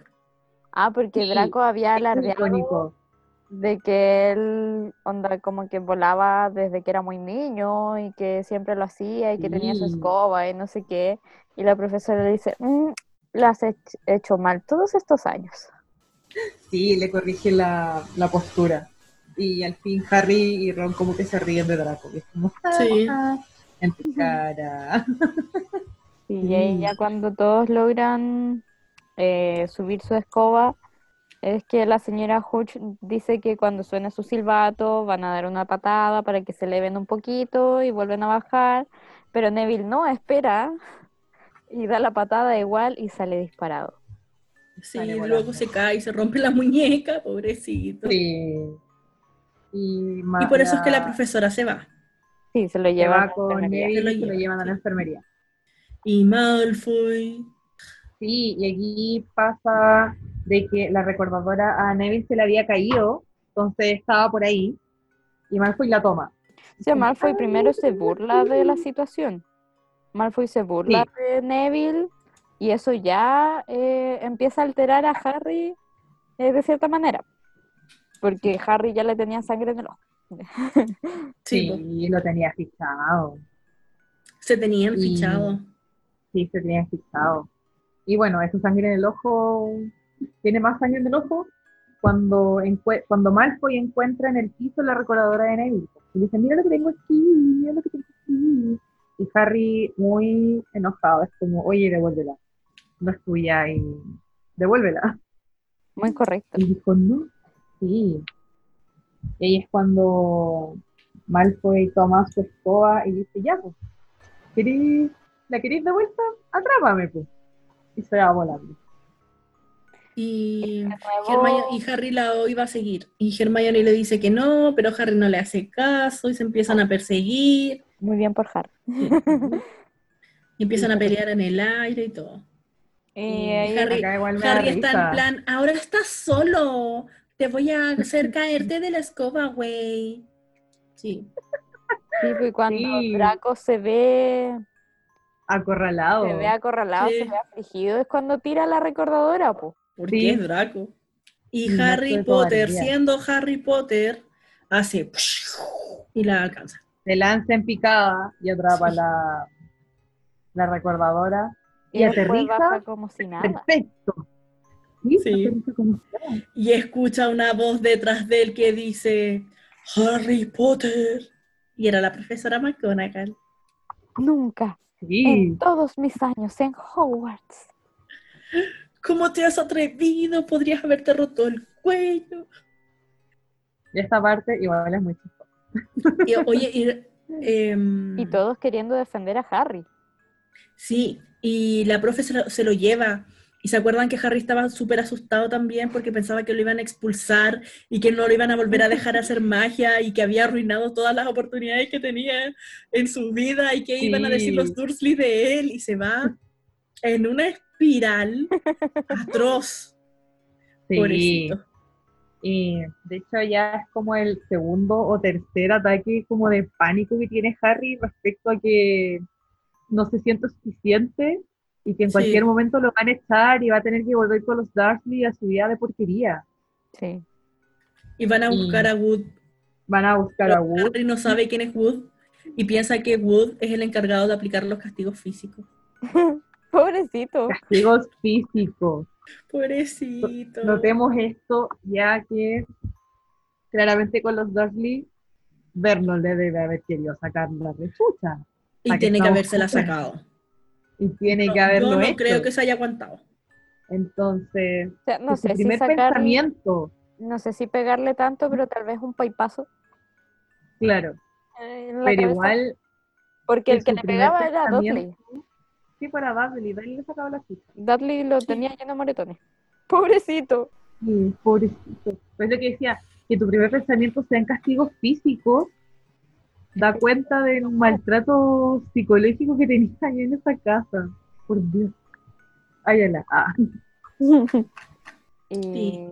y él lo va a buscar, pues van a buscar a Wood. Y, y llega Pips a huevear. Y es como que ¡Sálete de aquí! ¡Fuera! Sí. ¡Vete! Sí. Y después se los Mm. lleva a una sala mm, eh, a una sala vacía que había y como Potter, este es Oliver Wood. Wood, te he encontrado un buscador. Y como, ¿qué pedo, güey? ¿Qué es un buscador? Me van a dar No, y de profesora. McGonagall, así como, no, este chico es, tiene un talento natural, nunca he visto algo así. Esta es tu primera vez con una escoba, Potter, ¿cierto? Y Harry así como, sí, es primera vez que me subo a esta cosa muy rara, profesora. Profesora, soy muy mago. Sí, soy muy malo. Por favor, no me discrimine. Sí, pues la profesora le, le dice a Wood que Harry em, atrapó esa cosa con la mano después de un vuelo de 15 metros. Ni un rasguño. Charlie Weasley no lo habría hecho mejor. Y entendemos de que Charlie también había sido buscador. Sí. Sí, y ahí, Y ahí le empiezan a explicar a Harry que él es el capitán del equipo. Y empiezan a hablar de él como si él no estuviera ahí. Sí, Tiene el cuerpo Otra indicado para vez. ser buscador. Es ligero, veloz y es como ya, ok. Sí, y aquí también nos damos cuenta que, bueno, recordamos la, la regla que había mencionado Malfoy cuando se estaban probando las túnicas sobre los que los niños, los chicos de primer año no podían jugar Quidditch. Sí, No podían tener una escoba. pero Dumbledore va a romper esa regla. por Voy a, voy a hablar con el profesor Dumbledore a ver si podemos hacer algo sobre esta regla de los chicos de primer año. Es que McGonagall, mejor equipo. Y McGonagall amenaza a Harry, poco menos que le dice que si no entrenas te voy a castigar. Sí, Porque Sí. ella es súper competitiva y quería ganarle por fin a los Slytherin. así le- Sí, aquí se nota súper, eh, se nota demasiado su competitividad porque dice, yo, yo no puedo mirar a la cara a los Weasley después de haber perdido la Copa de las Casas. y Esto hay que revertirlo. Nosotros tenemos que ganar. Sí. Y le dice a Harry que su padre habría estado orgulloso. sí. Mm. Y ahí nos damos cuenta que McGonagall sí tenía buenos sentimientos como con Sí. Harry y que habíamos hablado esto la vez pasada de mm, así como Snape tenía preferencias con los Slytherin, McGonagall, a pesar de, de ser como pareja Neutral. con todos sus alumnos, sí, neutral, aquí mostró una leve preferencia por Harry. Una Sí. leve, una gran Una preferencia por Harry. o sea, se pasa las reglas que hay por la raja. Dice, no, Harry va a jugar igual al Quidditch, pero los de primero no pueden. Cállate, Wood, yo hago las weas que quiero. Me encanta este meme. Yo las guas que quiero, Wood. Sí. Y bueno, Harry se convierte en el jugador más joven de Quidditch. En todo un siglo. Sí, Sí. en todo un siglo. Y ahí pasan a explicarle eh, cómo está conformado el equipo de Quidditch, de que Freddy y George son los golpeadores y que tienen que entrenar mucho. Y que, ay, que le tienen que Sí, comprar una escoba. Si va, Sí. si se va a entrenar y va a jugar, Harry necesita su escoba. Y Harry no entendía que pedo era una Nimbus ni, ni una barredora Ni. Nada. No, no entendía nada. Bueno, y aquí es cuando aparece, está- están en la cena ya de hablando con Ron y los gemelos y la cuestión, y cuando se van los gemelos aparece Draco po, a Sí. decirle, Ay, algo de ¿es tu última cena, Potter? Y así como en, en mirada de, ahora te vas de aquí, lo logré. Sí, Y al final, se ponen como a Mm. discutir sí, a discutir, y, y Draco lo desafía a un duelo de magos. Ay, verdad. Sí, y, Eh, y Harry, muy buena. sí, Sí, y después cuando ya se van y todo, le pregunta a Ron, ¿y si levanto mi varita y no sucede nada? Se corre. Sí. Sí, corremos. y aquí llega Hermione, que lo estaba mirando mientras Ah, estaban sí. conversando. Y Hermione solo se, dice- solo se mete así como, no deberías hacer estas cosas, no deberías ir a este duelo. Sí, piensa en los puntos que vas a como- perder. Y Harry como, no te metas en lo que no te importa. Sí. Y, Y espera. adelantamos el reloj y ya están fingiendo dormir. Que obvio Mm. Harry no iba a ir solo, iba a ir con Ron. Ese era el plan Sí, original. obviamente. Iba a ir Harry y Ron. Porque Ron al no final- solo. Porque partner. No, partner. Y padrino de duelo. ¿Verdad? Pues era su padrino de duelo. Sí, pues. Sí. Y, y estaban por salir cuando se enciende la luz del living. No puedo creer que vayas a hacer esto, Harry. Chun, chun, chun. Y está Hermione Granger. Esa culiada tendría que haber estado durmiendo. Sí. Mira, rompió una Está regla. esperando. Sí, rompió una regla. Ella debería haber estado acostada, durmiendo. Exacto, nada ahí andar esperando a la gente que salga de sus capas.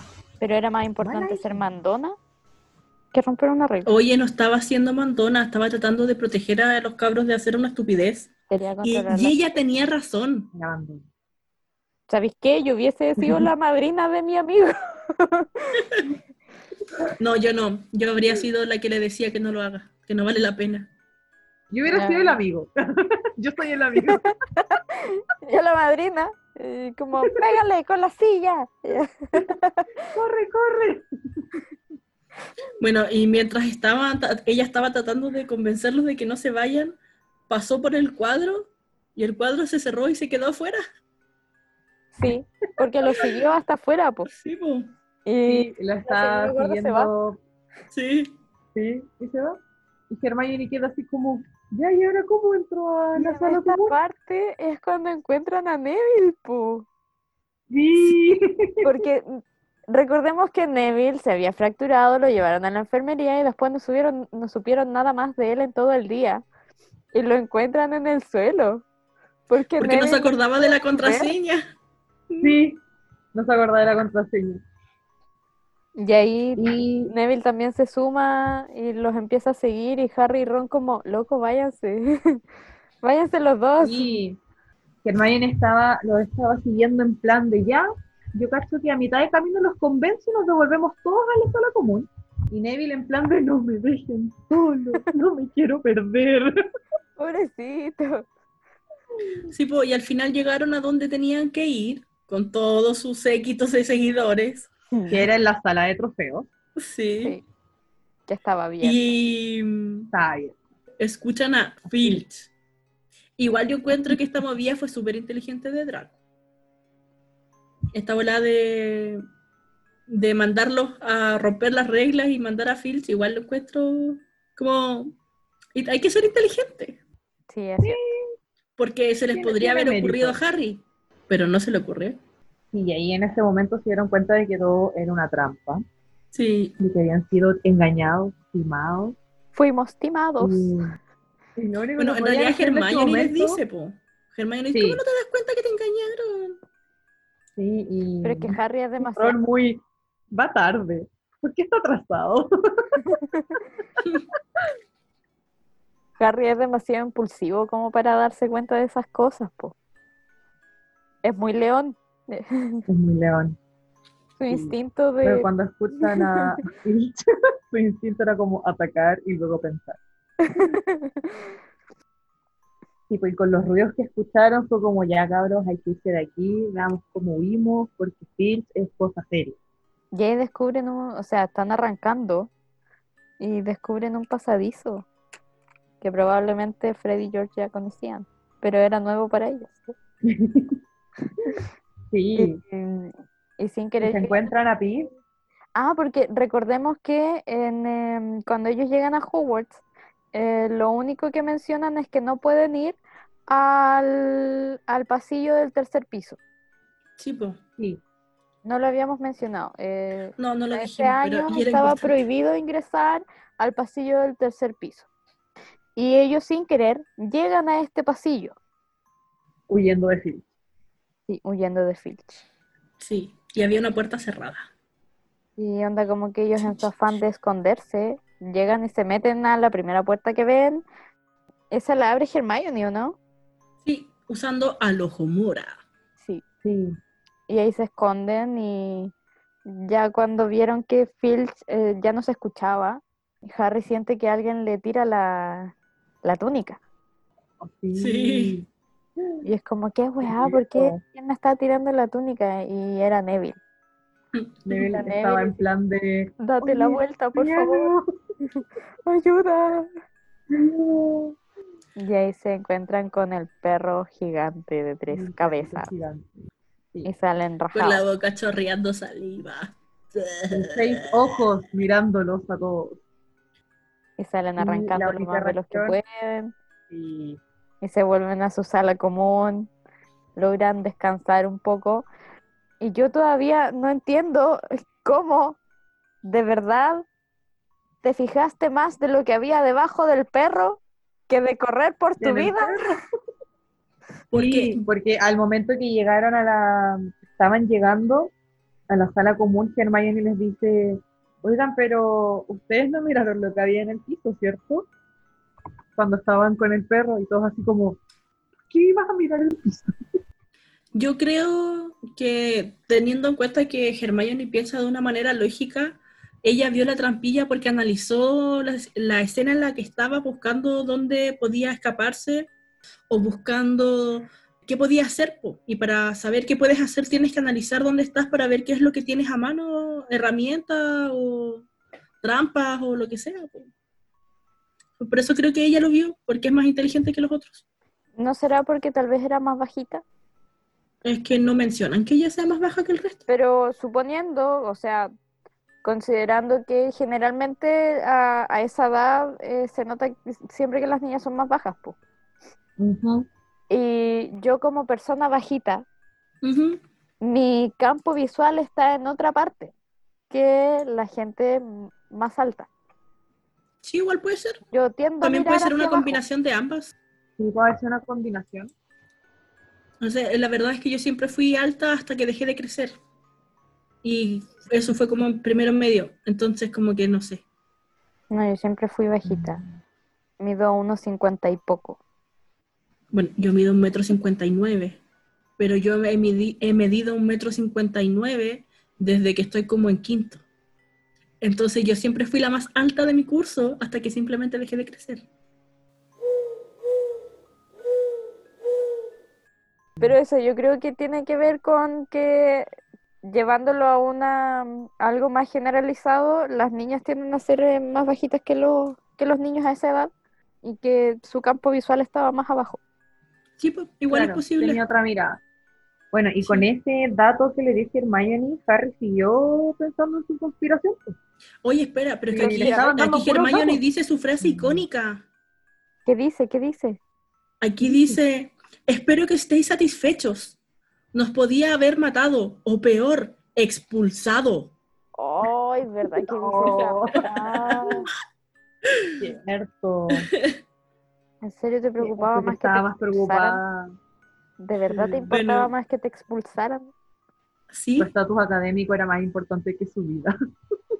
No, yo no creo que tenga que ver con su estatus eco- eh, lo que dijiste. Raquel. Eso, su estatus, no lo, no lo puedo.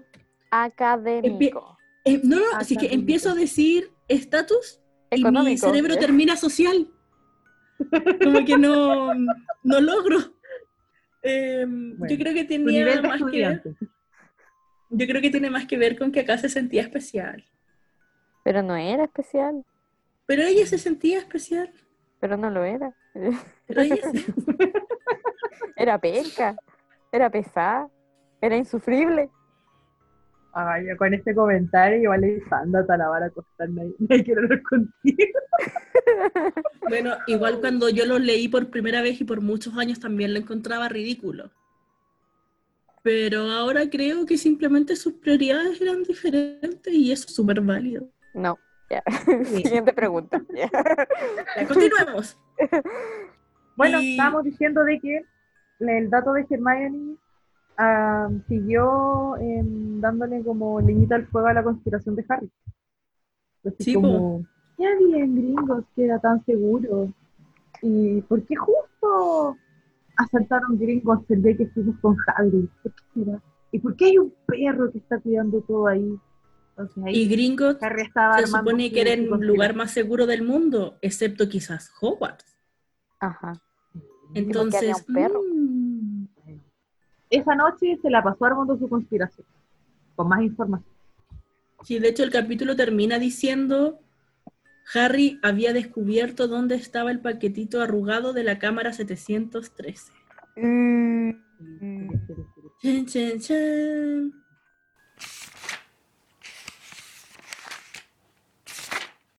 Capítulo 10. Halloween. Y mi primera anotación sobre el capítulo 10 es eh, una parte que dice, Harry y Ron pensaron que el encuentro con el perro de tres cabezas había sido una excelente aventura y ya estaban preparados para tener otra. Loco, ¿qué onda? Mi comentario continúa. Tan ilusos y no sabían realmente lo que querían, ni sabían que su pasada por Hogwarts iba a estar llena de aventuras. No sabían lo que estaban pidiendo. No, realmente no tenía ni idea de lo que pedían. Es como, oye, qué bacano, un perro de tres cabezas, vamos por más. Loco, espérate. ¿Tú estás seguro que quieres esto? Quería pura Sí. adrenalina el cabro. Así que ya, vamos, otra vez. A ver al perrito. Tal vez si le llevamos comidita, no deje pasar por la trampilla. claro. Bueno, después igual me llama la atención de que si Hermione fue quien notó la trampilla, ¿por qué después ya no le importaba? Eh, porque Mm. una vez que tú duermes, tu cerebro le quita importancia a cosas, po. Y Hermione tenía otras prioridades que no eran aventuras. No estaban ni ahí. Claro, Sí. y quizás el hecho de haber visto la, la trampilla en ese momento fue algo trivial, fue del momento. Pa- Para ella no significaba nada, po. Porque no tenía el resto de la información. Bueno, y Bueno. Hermione eh, por fin deja de intentar hacerse amiga a la fuerza de Harry y Ron. Como que ya los empieza a ignorar. De verdad que deja de intentarlo y se agradece. Se dio cuenta. Bueno, y van a tomar desayuno y le llega un paquete correo. a Harry. Llegó el correo y hay un paquete para Harry, sí. Sí, Y hay muchos, muchas lechuzas vigilando ese, ese paquetito. Y con y está con Ron en ese momento y leen la, la carta. sí, menos mal que leen la nota primero. Sí. Y es como Porque ya. la nota empieza con, no abras el paquete en la mesa. Sí. Y ahí, bueno, en la, la carta en resumen les cuenta que es su nueva escoba para Harry Sí. para jugar Quidditch, que es una Nimbus 2 y que se tiene que juntar con Oliver Wood para que hagan la primera sesión de entrenamiento. Y Sí, Ron así como, una Nimbus 2000. Porque en ese tiempo la Nimbus 2000 era una de las mejores escobas que podías tener. Por eso les, les hacía como mucho ruido. Era como, wow, una Nimbus 2000. Y fueron a... oye, pero es otro que, lado, creo. sí, po, porque se iban a ir para abrir el paquete en su dormitorio, pero Crabble, Goy y Draco los detienen. Y Draco le quita el Sí. paquete y le dice, es una escoba, mira lo que has hecho, hasta rompiste esta regla, una cuestión así. Y mm, Ron se enoja y le dice, no es una escoba vieja, es una Nimbus 2000, porque le empieza como a sacar pica. Sí. Y llega el Sí. profesor em, Flitwick. Llega Sí. Flitwick, po. Y en esa onda de, oye, tienes una escoba, qué bacán, qué buena. Sí, Y Harry se manda una frase de oro. Encuentro yo que es la mejor frase de este capítulo que dice, sí, y realmente es gracias a Malfoy que la tengo. Como, en tu cara. Malfoy, en tu cara. es uno de los mejores momentos de este capítulo. Sí, porque Flitwick estaba súper emocionado porque obvio ya sabía que Harry iba a jugar en el equipo de Quidditch de Gryffindor. Entonces eh, estaba contento realmente porque creo que todos querían ganar. Ya todo Gryffindor estaba aburrido de perder. Sí. Bueno, y gracias a que interviene el profesor es que los chicos se van a su habitación y abren la escoba. Y fue un momento muy feliz para los dos. Muy glorioso. Como, Sí. "Oh, por Dios, es la escoba más perfecta del mundo. Igual me da- tarde, me da pena Ron, porque Harry viene recién conociendo qué es el Quidditch y, y Ron tiene hasta su equipo favorito y no, Sí. tiene, no tiene escobita. pero al menos por ahora no se ven señales de que Ron se sienta celoso, sino que al contrario está como contento de que su amigo le esté yendo bien, porque igual lo comparten todo. Sí. Entonces no es como que el éxito sea solo de él, sino que es como que él también se puede como pegar a, es- a eso. Es algo de los dos. Y, bueno, es que son demasiado amigos. po, Sí. y ya más, más amigos no pueden ser. Entonces, pero, o sea, no, no deja de darme penita de que, de que Ron no tenga su escoba, pero eh, muy bien por Ron de que está feliz por su amigo. Bueno, igual yo creo Sí. que algo de envidia tiene que sentir a nivel subconsciente, porque si no, no habría tenido la explosión que tiene más adelante, en varios libros más adelante. como que acumula muchos de esos sentimientos. Sí, pues va pasando continuamente, entonces. Bueno, y de ahí más tarde va al campo de Quidditch, po, a, a encontrarse con Wood y no, no se aguanta las ganas de subirse a la escoba. Sí, y bueno, esta parte igual yo la, la resumí como eh, un poco de historia del Quidditch, porque al final, claro, Harry se sube un poco y Wood lo encuentra y es como, ah, sí, a esto se refería a la profe McGonagall. Sí. Oye, hay algo que nos saltamos antes y que es importante, Mm. es que hablamos sobre el primer vuelo de Harry y no hablamos sobre que ese es el momento más feliz en la vida de Harry Potter. Oh, No, verdad. Sí. Porque es un momento que más adelante es muy importante. Sí, sí, po. más adelante. Oh, Pero bueno. Pero bueno, sí. Eh, No, no, bueno, más ahora adelante. toda esta escena es solo para explicarnos lo que es el Quidditch y cómo funciona. Todas las reglas del. Quidditch, la cantidad Sí. de jugadores, los postes y las pelotas y bla, bla, bla. ¿Y cuál es la función Sí. de cada jugador? Exacto, y explica más o menos, eh, bueno, explica qué hace cada persona y llega al puesto de Harry, que es buscador.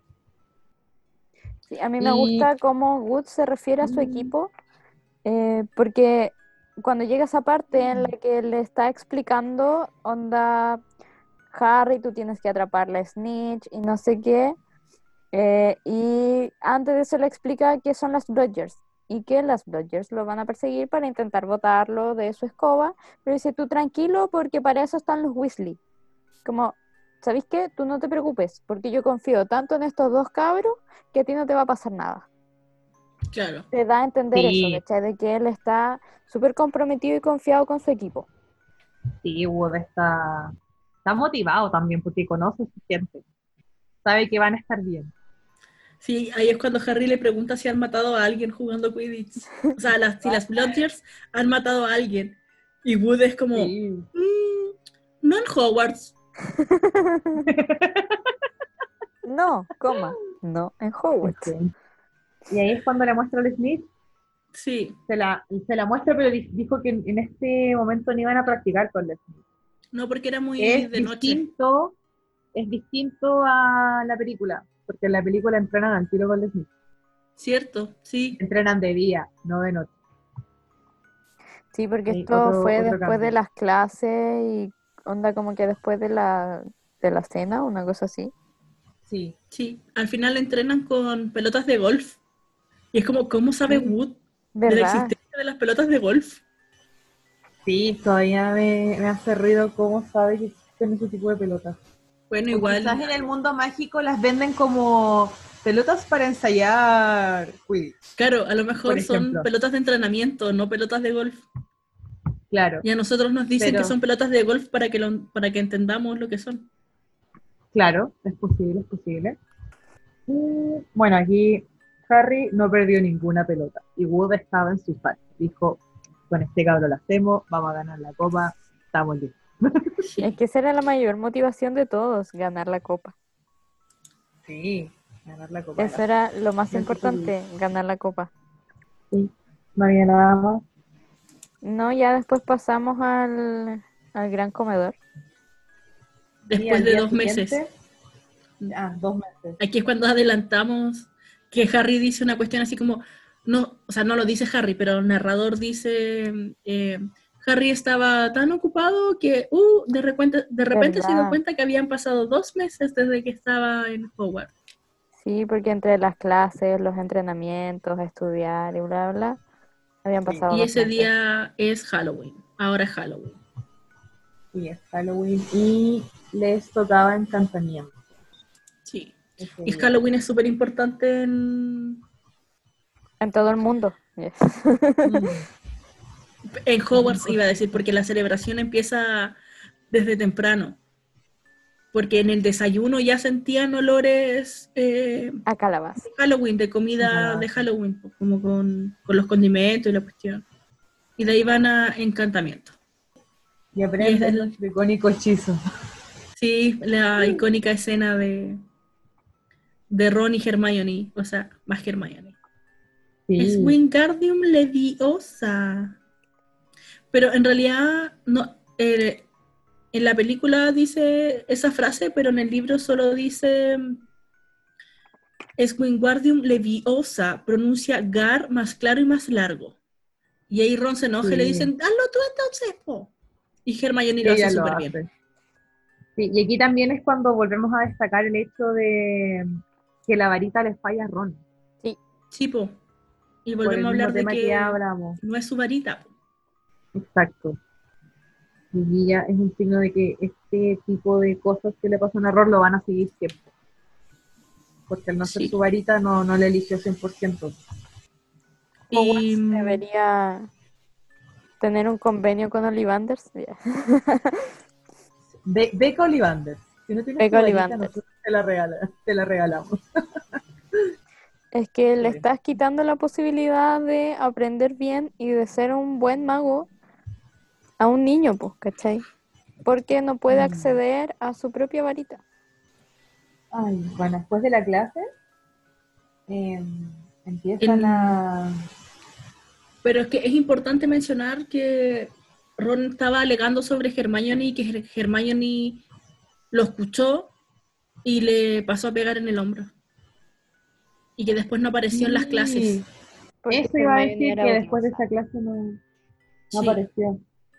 Y ahí se van a cenar porque, porque no les importa. Porque tenían hambre, pues. Sí. Y, pero de repente. Alguien menciona que, que Hermione no estaba. Sí, Parvati Patil.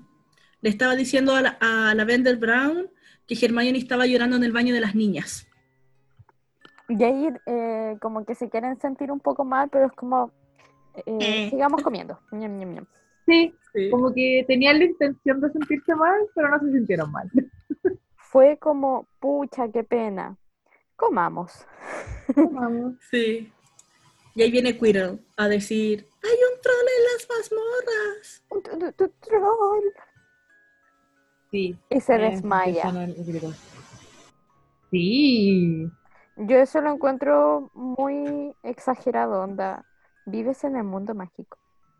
Pero es que él era exagerado. y viajas, ¿qué onda? Viajaste a conocer criaturas y cosas. No creo que un troll sea eh, un hecho, algo para tanto, ¿cachai?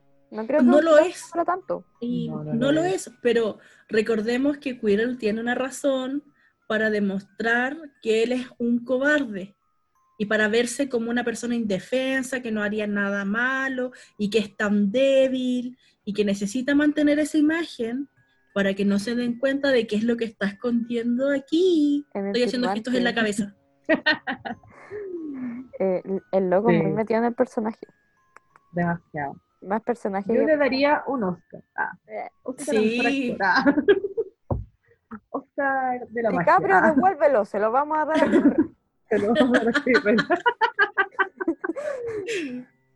Mira, tu actuación en la relación no fue tan buena.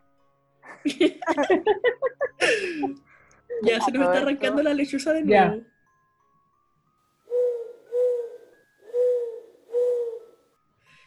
Los prefectos empiezan a llevar a los chicos a sus habitaciones y em, de repente Harry detiene a Ron y le dice, Hermione no sabe nada de lo que está pasando. Así que obviamente, en vez de hablar con el prefecto o con algún profesor, deciden ellos ir a salvarla.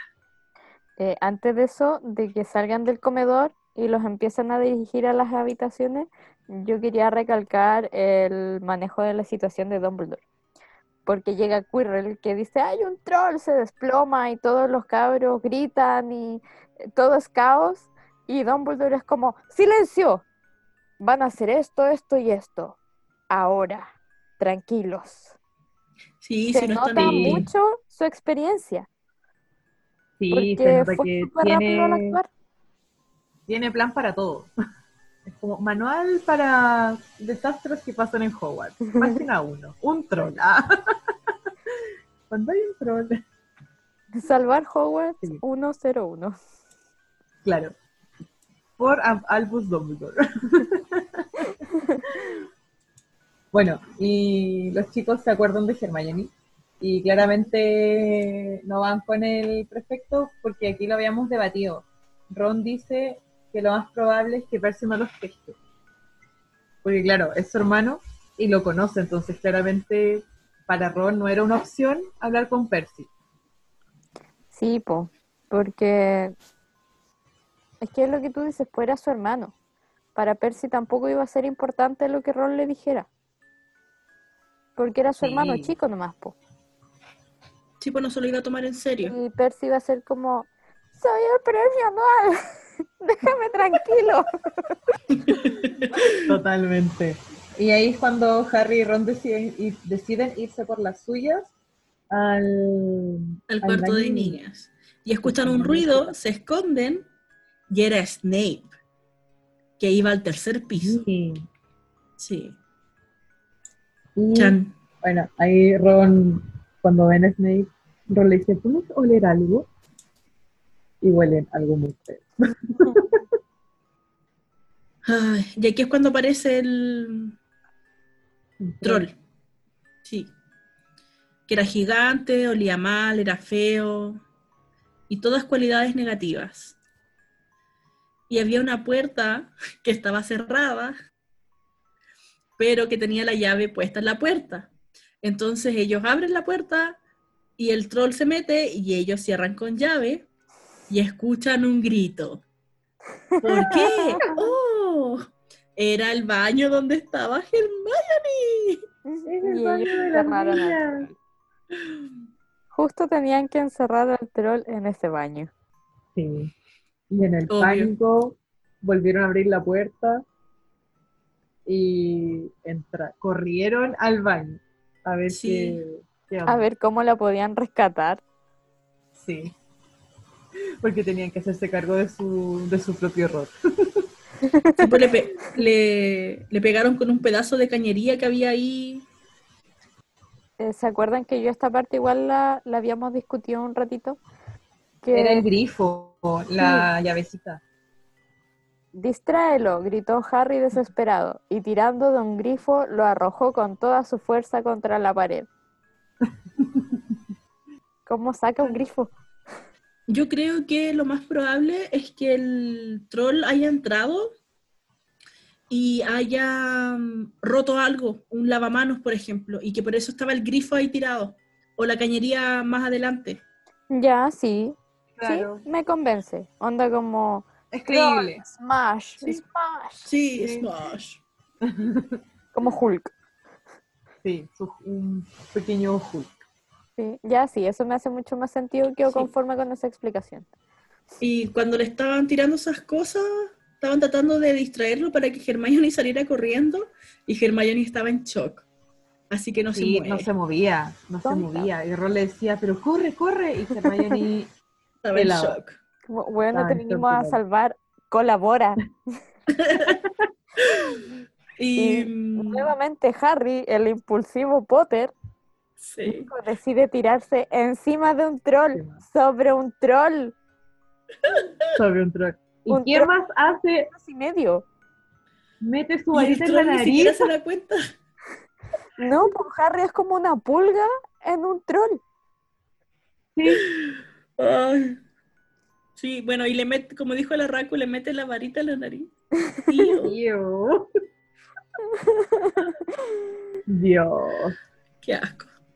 Sí, y ahí lo confunden y, y después Pero era- Ron logra. Era la varita de Ron. No, era la de Harry. Harry, No, era al abrazarlo en el cuello, con la varita en la mano, eh, en el forcejeo se le mete la varita en la nariz al troll. Mm, Y después de eso, em, como Hermione estaba en shock y Ron em, se pone en modo automático, agarra su varita y usa Wingardium Leviosa para levantar el bastón de, del troll y con, el con su mismo bastón lo golpea en la cabeza y lo noquea. po. Sí, Se desmaya, ¿Está sí. muerto? No. no, Y Harry es como, no, yo solo creo que se desmayó. Y sí, ahí Harry saca su varita con mocos. y estaba asquerosa. Ah, En la parte en la que Harry saca su varita, em, yo tengo marcada aquí la diferencia entre el libro y la película. Porque en la película em, Harry limpia su varita en su túnica. Pero en el libro dice que la limpia en la piel del troll. Sí, un detalle importante de dignidad. Obvio. Sí, Dignidad ante todo. Sí, porque qué asco. O sea, tenía una túnica. No, ¿cuántas les habían pedido? Una. Eran una. ¿Era O una tres. nomás? ¿O tres? No, eran tres. Eran Pero tres. creo que eran Igual. tres. Mira, imagínate, era lunes, recién empezando la semana, no se iba a cambiar la túnica ese día. No. No, y aparte, recordemos que aquí usan los gorros todo el día, entonces están con los gorros, la túnica, Qué la varita. Cómodo. ¿Qué uniforme más incómodo? Qué incómodo todo. No, Bueno, aquí y- los, los gorros saltaron a la No. chucha. Sí, se perdieron. Yo creo que ahí perdieron los gorros y dejaron de usarlos en ese año. Y ahí Dumbledore dice, ya saben qué más, no más gorros. No más gorros. A menos que exista una sala de objetos perdidos. Así como, "Oh, es de esto". Porque recordemos que todo el uniforme tenía los nombres de cada uno. Porque muy magos serán, pero pierden su ropa igual. Sí, son niños. Ya, volvamos con la, la lechuza. Eh, Harry recupera su varita, limpia los mocos del troll en el troll. Dato importante. Sí. Y de repente Y se cuando- escucha un portazo. Sí, estaban a punto de salir. Y llega McGonagall. Permiso. con, Snape y Quirrell. Y y McGonagall dice, ¿qué rayos pasó aquí? Porque vi a los tres niños y el troll desmayado y creo que nada le calzaba a McGonagall en ese momento. Es que nada tenía sentido Nada en tenía ese sentido. momento. Nada tenía sentido. Y en ese entonces, y en ese momento, Hermione dice, Hermione miente. me estaban buscando a mí. Todavía no es mentira. Y se pone de pie y dice, yo vine a buscar el troll porque yo, mm, yo pensé que podía vencerlo porque ya sabe, había leído mucho sobre el tema. Y Ron queda en shock. Y ahí está. Hermione la mentirosa. Granger. Sí. Y ahí le empieza a meter color. Sí. Pues si ellas no me hubieran encontrado, estaría muerta. Harry le clavó la varita en la nariz y Ron lo hizo golpearse con su propio bastón. Eh, no tuvieron tiempo de ir a buscar ayuda porque estaban a punto de matar, o sea, estaba a punto de matarme cuando ellos llegaron. Sí, Y ahí- Harry y Ron estaban tratando de poner poker face. Su historia está como para la. Rosa de Guadalupe. Sí, Sí, me. Sí. Ataque del troll con música de fondo de Rosa de Guadalupe, por favor. Sí, Y ay, McGonagall es como, bueno, ya. Señorita Granger, ¿cómo se le ocurre? Usted, tan ingenua. Se puede haber muerto. Sí. Y le le quita quitan cinco puntos a. Sí, le quitan puntos a Hermione. Pero le manda- le dan puntos a Ron y a Harry por haber salvado a Son. que en ese tiempo todavía no era. Y les da cinco puntos a cada uno por eso. Sí. Y los manda de vuelta para la casa. O sea, para sala común. Sí, Para acá para eh, problemas. hay otra diferencia entre el libro y la película. Eh, porque cuando ellos llegan a la sala común empiezan a hablar, o sea, en la película, llegan a la sala común y empiezan a hablar de si le habían visto la pierna a Snape. Cierto. Y acá esto no se Sí. menciona. Y en el libro no dicen nada sobre la pierna de Snape, porque recordemos que en la película Snape tiene una herida en la pierna que se la tapa con su propia túnica. Sí. Sí, Eh, Y acá eso no se menciona. nada, ¿no? No. ahí no existe. Hasta el momento. Bueno, y cuando llegan a la sala común, todos dijeron gracias al mismo tiempo y fueron corriendo a buscar comida. Y aquí es cuando Hermione se vuelve una amiga. Por lo Hay menos para cosas que no se pueden compartir sin terminar unidos. Como habíamos dicho la vez anterior, por lo menos para Harry era una amiga. Claro, porque esto Sí. está escrito desde el punto de vista de Harry. Sí. Y así damos por terminado el capítulo 10. Bien. Mira, igual para mí no tiene mucho sentido que Mm. sean amigos después de esto. No, todavía no le Mm. encuentro el sentido, pero ya.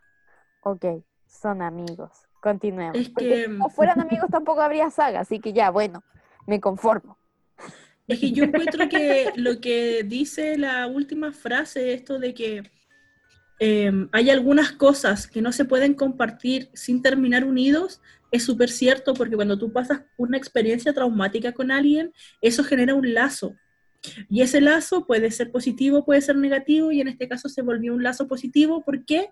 Porque Hermione mintió para salvarles el pellejo a Harry y a a Ron. Entonces ellos se sintieron valorados por ella. po. Pero es que en Así verdad no lo salvó porque Hermione, es que no sé, porque yo tampoco encuentro que hubiese estado mal, pues, ¿cachai? Ellos Sí, no po, yo igual nada creo que no era No. necesaria la mentira, Sí, porque no hicieron pues, nada malo. entonces no es como que Hermione los haya salvado de algo. Pero Hermione no sabía lo que estaba pasando, po. ella improvisó. Y Claro, dentro de su improvisación, su improvisación fue salvarlos. Claro, porque ella pensaba de que el castigo va a ser peor. Claro. Y también recordemos que igual es válido que Harry piense después de Hermione como una amiga, porque Harry no tiene amigos, no sabe lo que es la amistad. Entonces, Ujú. los únicos lazos de personas que conoce hasta el momento es Hagrid y los Weasley.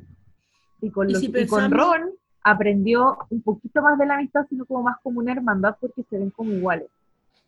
Entonces igual se justifica que después de haber pasado, perdón David, esta No, situación traumática, eh, piense en ella como una amiga, pero puede haber sido solo un lazo emocional en un nivel un poco más bajo. ¿Cachai?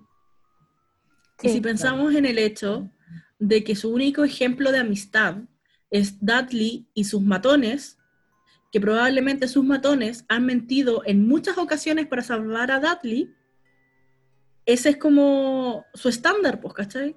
Si No tú mientes para ejemplo. salvarme, entonces eres mi amigo, ¿cachai? Porque ese es el ejemplo que él ha visto en su círculo. Así que se Al menos eso creo yo. de cierta forma. Ninguno de los dos sabía ser amigos. No. Claro. Sí, porque después de esto como como que Ron eh, la pase mucho más. Ahora la aguanta porque Harry está de acuerdo. Y para. Ron es mucho más importante llevarse bien con Harry que con Hermione. Como, Claro. bueno, ya es como que, pucha, ya elegí a mi mejor amigo. Ya no quedan más. Como voy a no tener tengo más opción.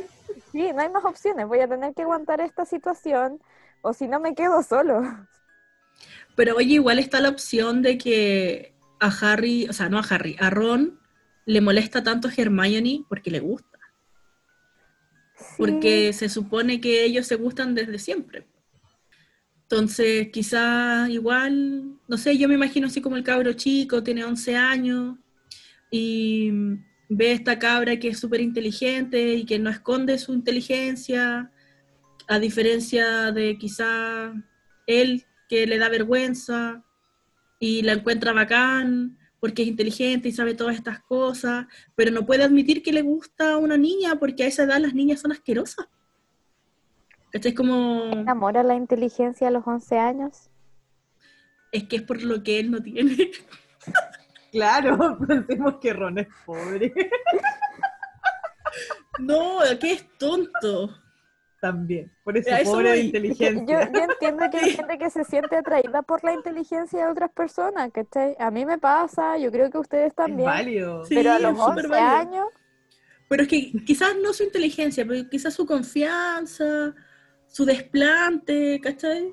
No sé. No me acuerdo cuando tenía 11 años y qué era lo que me gustaba de la gente, entonces no. Pero igual puede ser una opción. Que la quiera lejos porque le gusta. Porque es súper normal en los 90 especialmente ese cliché claro, de, de que Claro. se le pego porque me se gusta. gustan. sí, Sí. Claro, y quizás Ron tenía ejemplos parecidos con sus hermanos. Pues, si recordemos eran que, puros hombres, Ron po. tiene hermanos hombres. Sí, po. una hermana, Entonces, pero que es la menor. Pero es que eh, Ron pudo haber visto ejemplos de cómo sus hermanos se comportaban con otras chicas, por ejemplo. claro. Y yo me los imagino muy torpes. Sí, Por lo mismo. Entonces, igual si tienen 11 años no saben, no procesan, creo, muy bien como el- las palabras, como darle, darle nombre a lo que, a lo que sienten. Y además que en los piensan al 90 momento. En los 90 la gente no hablaba de sus emociones. No, po. Estabas feliz, enojado o triste, nada más. Ese era todo el espectro emotivo. Y si estabas enojado, vete de aquí. Si estás triste, ándate a llorar a otro lado. Si estás contento, quédate tranquilo. Era eso, Sí. entonces. Contextos.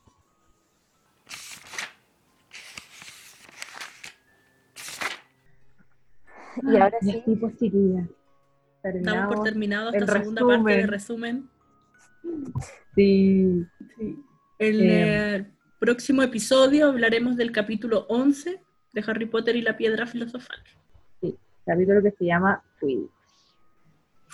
Así Ugh. que cualquier comentario que tengan sobre las teorías que dijimos, si están de acuerdo o en desacuerdo, si vieron alguna nueva, si pueden modificar la que ya tenemos, déjenos sus comentarios. Si no escucharon el capítulo anterior, les vamos a dejar el link igual.